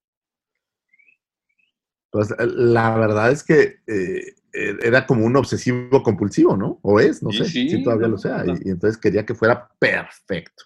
Y digo, la Sí. verdad creo que lo logró. Pues sí, O sea, es- pero sí, es- ese era el... Y curiosamente... Según leí fue por eso. Y curiosamente es la primera película eh, que no aparece Tatooine o bueno, un desierto. No, pues yo creo que ya estaban hasta su madre. No, pero estás hablando de que Hot, pues es básicamente un desierto, pero de nieve. Sí, o sea, sí, la, pero, la- la idea es la misma, ¿no? pero si te das cuenta, mira, eh, episodio 4, Tatooine. Episodio 6 o el regreso del Jedi aparece Tatooine. Episodio 1 aparece Tatooine. Episodio 2 creo que también aparece Tatooine. No, sí, sí aparece, no creo, aparece Tatooine. En el episodio 3, Sí, porque, porque es, regresa a escabecharse a medio. Ah, no, ese es en Revenge of the Sith. Que regresa a escabecharse a los, a los Tosken. no, no, eh, eh, cuando los cuando se echan los Es, Tosken es en Attack of the Clones, ¿no? Attack of the Clones, pero regresan a Tatooine cuando le van a, a llevar a, a- a Luke, ¿no? Después, en, el- eh, en las secuelas, pues Jakku, ahí lo tenemos presente. Y obviamente Pasana en la última película. No estoy seguro si en el episodio 8 aparece, aparece algún planeta desértico. Creo que no, ¿verdad? En el episodio 8 tampoco aparece ningún planeta desértico. No, no. No, ¿verdad? No. Estoy atendiendo Bueno, si por desierto puede ser de cualquier color, el último planeta podría serlo, pero no sé. Ah, bueno, eh, Crate, ¿no? Crate. Era como Ajá. de sal. Yo, Pero- si fuera desierto de sal, pues Posiblemente. Pero sí, Hot, bueno, en esa, el, el Imperio contraataca, pues sí fue la primera película que pudimos ver. Ahora, eh, platicabas, Mike, cuando fue el episodio que le dedicamos a- al Imperio contraataca, también que la escena de los asteroides, pues se podían ver ciertos objetos random como un zapato o Ah, una sí. papa, ¿no? Es Y- que en la escena esa de, de los meteoritos, ya la- el equipo de producción estaba tan hasta el gorro de tantas repeticiones que dicen que alguien aventó un zapato. Y este, y este Pero se ve- puede ver. No, ya en las ediciones nuevas ya lo quitaron. Y también que había papas, o sea, papas de la- del súper, o sea. Digo, como para rellenar el espacio y los choques de los Por asteroides. eso el zapato sí es alguien que ya estaba hasta la madre. dicen que aventó un zapato y que por eso se un zapato en la escena, pero ya en la edición, la, la de 1997 ya lo quitaron. Pues es que las fueron limpiando. Ese fue como el gran ajuste que hizo Lucas a lo que él siempre quiso, aunque nosotros los fanáticos creo que suspiramos todavía por las versiones originales. Claro. Oye, ¿el Curiosamente. señor Davomático se fue o qué? no, no, no, Sí, atiendo, ya atiendo, nomás está su ventanita. No, ¿Estás, toman- ¿Estás tomando café, Davomático? estoy eh, tomando café. que- Ah. yo los Ah, tengo ya con está, ya lo vi. Eh, y a mí lo más curioso, o bueno, lo que más me llamó la atención de todas estas anécdotas es que genuinamente Lucas no tenía fe en esta película y genuinamente pensaba que sería la peor de todas las que haría. Sí, lo que decía que iba a ser un fracaso total y, este, y resultó que no. No, bueno, pues es que al final, imagínate que estás metiendo tu lana, tu corazón, todo, entonces Sí, hay más sentimientos, ¿no? hay mucho sentimiento ahí de por medio, creo yo. O sea, se aventó eh, un préstamo con el banco, el cual... No, y el banco ya le iba a quitar la lana porque o sea, tampoco el banco veía que, iba- que fuera en serio la cosa. O sea, Sí, así es. Entonces, Pues anécdotas muy interesantes, sobre todo en- este episodio cuando ya, pues ya tenían la experiencia del anterior, eh, estaban en la cúspide de la fama en ese momento. Este, Sí, imagínate la cara que, que llegó con ILM y les dijo, a ver, señores, sí, ya acabamos la otra, ahora chinguenle porque viene una nueva. Agárrense. Es que la primera se filma en el 76, se estrena en el 77 y esta segunda se empieza a filmar a finales del 78 y se concluye a mediados del 79, justo el tiempo para la edición y pues obviamente y- sacarla a la... No la- les dio En aquel tiempo ni de entonces- respirar. Eran, creo que los periodos de grabación y demás eran más largos. Ahora debe ser muy rápido todo. Con la tecnología debes de poder hacer muchas cosas muy rápido. Pues yo tenía entendido que Yo era al que contrario. ¿eh? Era, Yo, también pienso que al contrario. Era, era, era- el, el tiempo de filmación era más rápido que, que- que actualmente. Actualmente sí se tardan. pues estamos hablando que muchas películas andan sobre los cuatro a seis meses más o menos. Y estas películas, pues las filmaban en cuatro semanas, tres, cuatro semanas, ¿no? O sea, es- estamos hablando de que se han ido sofisticando tanto la tecnología como Claro, las claro. historias. Si tú ves la historia de New Hope es muy sencillita, cuando la comparas con The Force Awakens es Sí, sí, sí. súper.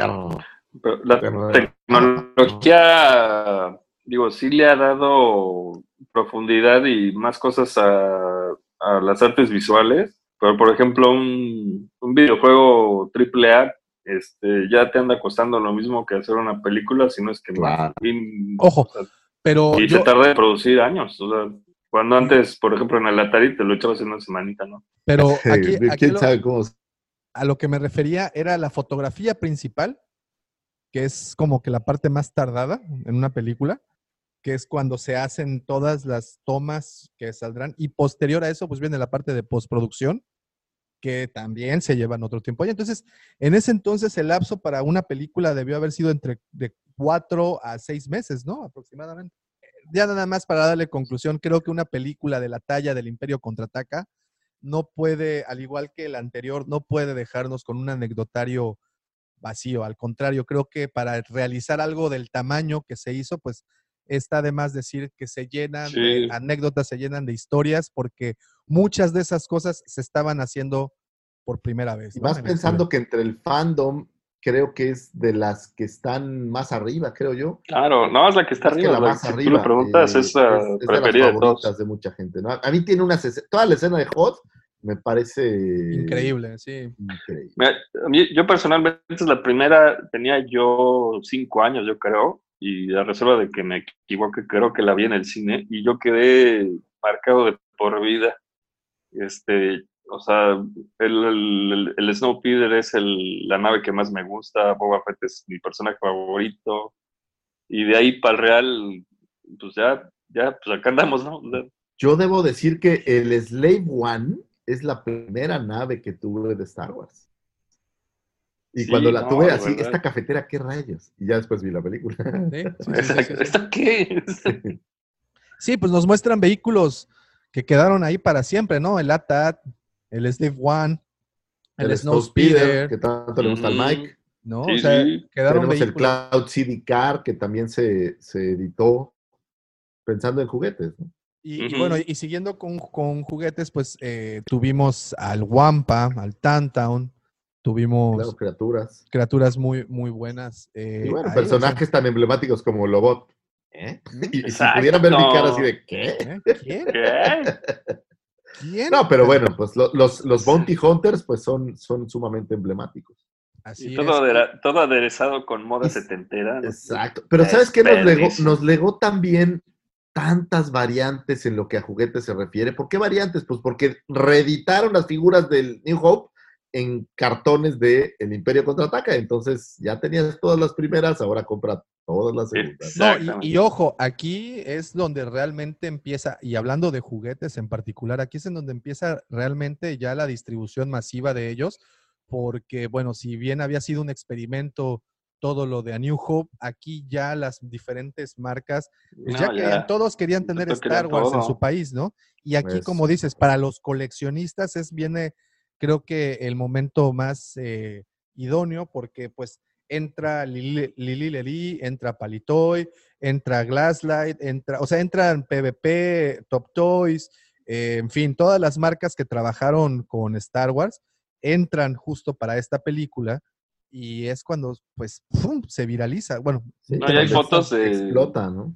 Hay fotos de jugueterías eh, gringas con el área destinada a Star Wars y es una locura. Sí, sí, sí, es cierto. Y también cuenta con algunas de las figuras que menos me gustan, como el tripio que se desarma. Ahí está. Una escena que habíamos olvidado, por cierto, ¿eh? esa, esa escena cuando se revientan al tripio los Ugnauts, también, ¿no? Es que, que- Fueron Bueno, pero habíamos ¿no? definido que eran Stormtroopers. Ah, ok. ¿verdad? Mike, Sí, Mike nos había hecho la aclaración en un Sí, sí. programa pasado en algún es, momento. es correcto. ¿eh? Y bueno, son los Ugnauts que dijeron, ah, pues de aquí pepenamos, ¿no? Claro, agárrate una cabeza. Y- Agárrate. pero esto nos lleva a ver cómo eh, Chewbacca pues, es un mecánico experto y que es, es un chambita, es el, el chapirete del barrio. El chamitas. El que, oye, ¿qué le pasó al carro? Métele un chicle y un cable de un bocina. y queda. Y queda. Oye, pásate la chafaldrama de la espiroqueta y La espiroqueta. Sí, ahorita con un gancho de ropa te lo arreglo. Pero, un clip y un y bueno. Y otra cosa, otra de las cosas curiosas es que aquí Chewbacca en particular, pues se termina de, nos terminamos de enamorar del personaje, porque lo vemos ya más, como más tierno a la hora, por ejemplo, cuando se van a, a congelar a, a Han, pues el cuate sufre. No, bueno, Cuando- sufre de- desde este momento en donde están en HOD y que Así les es. dicen que se los van a cargar el payaso, la- el frío. Ah, ahí, sufre Chewbacca. Y por También cierto, un- un dato que se me había pasado por completo y algo curioso, eh, como bien saben, es la escena donde eh, Han rescata a Luke cuando éste sale de la cueva del Wampa con unos, unas compras bien chidas, porque en la cueva del Wampa, no sé si ustedes lo saben, pero tenemos unos precios increíbles. Pero, Sin pero- duda alguna. Sin duda, del. Este, pero cuando sale y lo rescata Han, eh, y abre las entrañas, le saca las entrañas al Tantown y lo mete. Bueno, esa escena, la historia nos platica que esto realmente pasó en a principios del siglo, bueno, a finales del siglo XIX en los Estados Unidos, en, en lo que conocían como la frontera. Y eh, hablan de este cazador que caza un oso y que va arrastrándolo y que en algún punto le pega una tormenta y tiene que abrir un caballo para meterse en este caballo y dormir ahí. Ahí de esa historia se inspiran para la parte del Tantown. Cosa curiosa fue que el señor Alejandro González Iñárritu y el señor Leonardo DiCaprio eh, recrearon esa misma escena en el Revenant, el Renacido. Oye, ¿Pero y hace poco vi una que se llama Midsummer. Ah, Midsommar, ¿no? La verdad me dio un poco de flojera, pero hacen lo mismito. A un oso Sí. le sacan todo lo de adentro y meten un güey ahí. Oye, esa Ay, qué película Mid- rico. Mid- Midsommar es- está bastante perturbadita, ¿verdad? Es muy groovy, güey. Sí, sí, sí. De repente estaba viéndola así con cara como de X y de repente, ¿eh? ¿Eso Sí. qué? Y yo creo que ese momento, ¿eh? Fue justo Eh. el momento que el viejito vuela por la roca, ¿no? Exactamente. Sí, güey. dices, Porque es que como que no tiene ningún sentido. Bueno, digo, todo lo que ves al principio no tiene nada que ver con, con algo tan gore, ¿no? Como la cabeza del señor No, no, no, no. Si no la han visto, véanla, está en Prime, si no me equivoco, Midsommar. Pero es, ¿es sobre serie película o qué? Es una película. en teoría es terror. eh, no Raro. creo- eh, pero, ¿sabes qué? Más bien es que tiene escenas muy gore. que Terror- que- Ok. Terror. No, gran- no muchas, pero tiene dos o tres escenas que son así como muy desagradables. y, No desagradables, pero si te gusta el gore, pues sí, están buenas. Y es- y terror a plena luz del día. Eso está padre. Sí, porque pues hablan Pero- precisamente del Midsommar, ¿no? no es- Del, No sé si es terror realmente o, o- o suspenso. Yo lo llamaría más suspenso con gore. O sea, sí, no es como que hay un asesino serial persiguiéndote un monstruo, güey. Simplemente es una secta.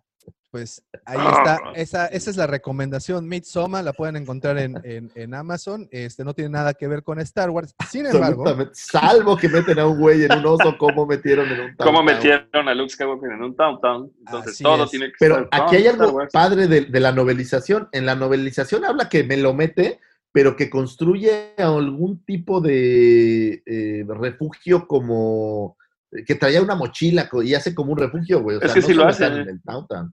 Pero en la O película sea- no es una casa de campaña. No, pero sí lo menciona. O sea, dice, aquí te voy a mantener calientito, lo que he hecho andar el refugio. Ah, Le, le- le jaló así ah, a la planta. Aquí, aquí traigo mi. ¿Cómo se llama? Ahorita te voy a dar un Aquí tra- traigo mi carche, güey, Calentadita. vas a ver cómo no. Pero sí, este, es, es- esa parte es definitivamente muy, muy interesante y una Ah, vez sí. más, pues estamos completamente llenos de anécdotas. Y para terminar de resumir esas anécdotas, los quiero dejar con los cinco puntos con los que se empezaron a grabar, pero bueno, por la situación. Ahí van de nuevo, ahí van de nuevo. Ahí van de nuevo los cinco puntos del señor Michalangas.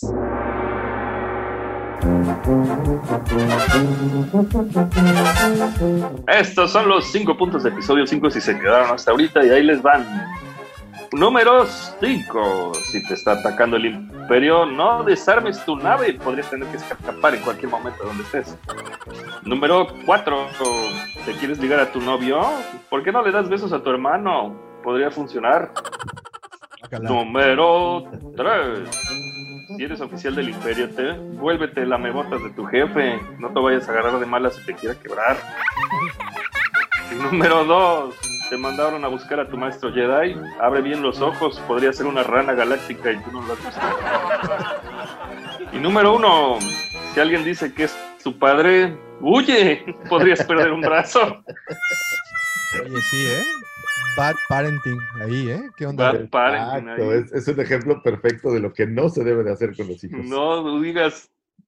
O- o- Es que lo estoy haciendo fuerte, dice. o- o- Lo- le estoy dando, le estoy dando, le estoy haciendo hombrecito. Ah, ¿Oh? exacto. o- o- obedece cuando tus papás te digan no hagas algo, güey, pues aguas, no vayas a Oye, perder. como, el como el- como el capítulo de los Simpsons del, del militar que no tiene brazo. De, di- digamos que cuando tu maestro dice que no saques la mano del camión, debes de hacer caso. Debes de hacerle caso. Así es que niños, hagan el caso a sus papás, no vaya, no vaya a ser que en una de esas saquen No vayan a perder un brazo. y reájatelas. Pues ahí está, señores, eh, una vez más, cómo no tener anécdotas cuando se trata de una producción del tamaño de esta, con De este tantas tamaño. y con tantas Y- cosas, ¿no? Que, que- que tuvieron que hacer que para precisamente, para ¿Y saben qué? Digo, aquí fue un pincelazo de todo lo que pasó en episodio 5, pero ayer yo estaba leyendo la sección de trivia y de goofs de IMDB y si tienen tiempo, hay un chorrísimo de cosas que pueden ver. ¿eh?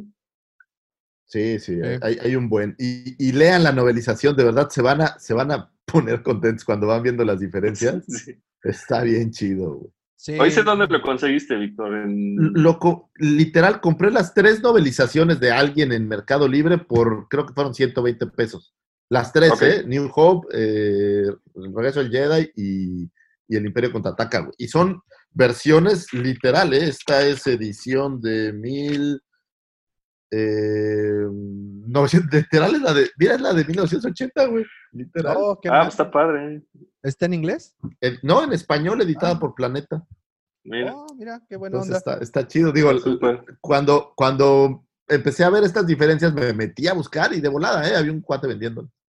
Sí, y siempre es muy interesante leer las novelizaciones de las películas porque definitivamente terminan de redondear la historia y lo que no mencionan muchas veces por motivos de practicidad y narrativa, pues en las novelas sí tienen más oportunidad de, de explorar eso, ¿no? Y como, como decías, el, el- la... Así como las escenas cortadas, pues en la novelización. Es más, un ejemplo bien rapidito, eh, la conversación entre Han y Lea en Echo Base cuando está como peleándose, eh, es mucho más larga en la novela, por ejemplo.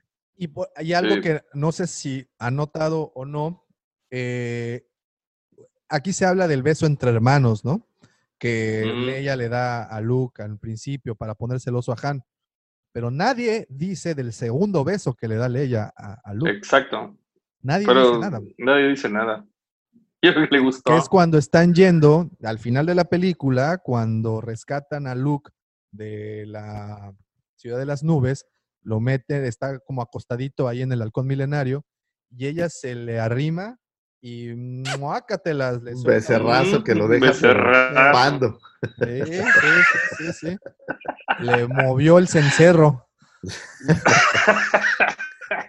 Exactamente. Pero bueno, No, en esa producción cosas. estoy seguro que hubo cosas que nadie sabrá. No, y Nadie nadie sabrá, conoció. nunca nadie sabrá, pero nos deja a nosotros anecdotarios como este, precisamente para poder compartir, para poder cotorrear y para poder terminar de darle el amor que requieren estas películas. No sé si ustedes piensan lo mismo, Estamos de Pero- acuerdo, Davo. pero creo que estos anecdotarios y obviamente la siguiente semana esperen el anecdotario del regreso del Jedi, que estoy 100% seguro que estará igual o más nutrido que, que, que este. The circle is now complete. When I left you, I was but the learner. Now I am the master.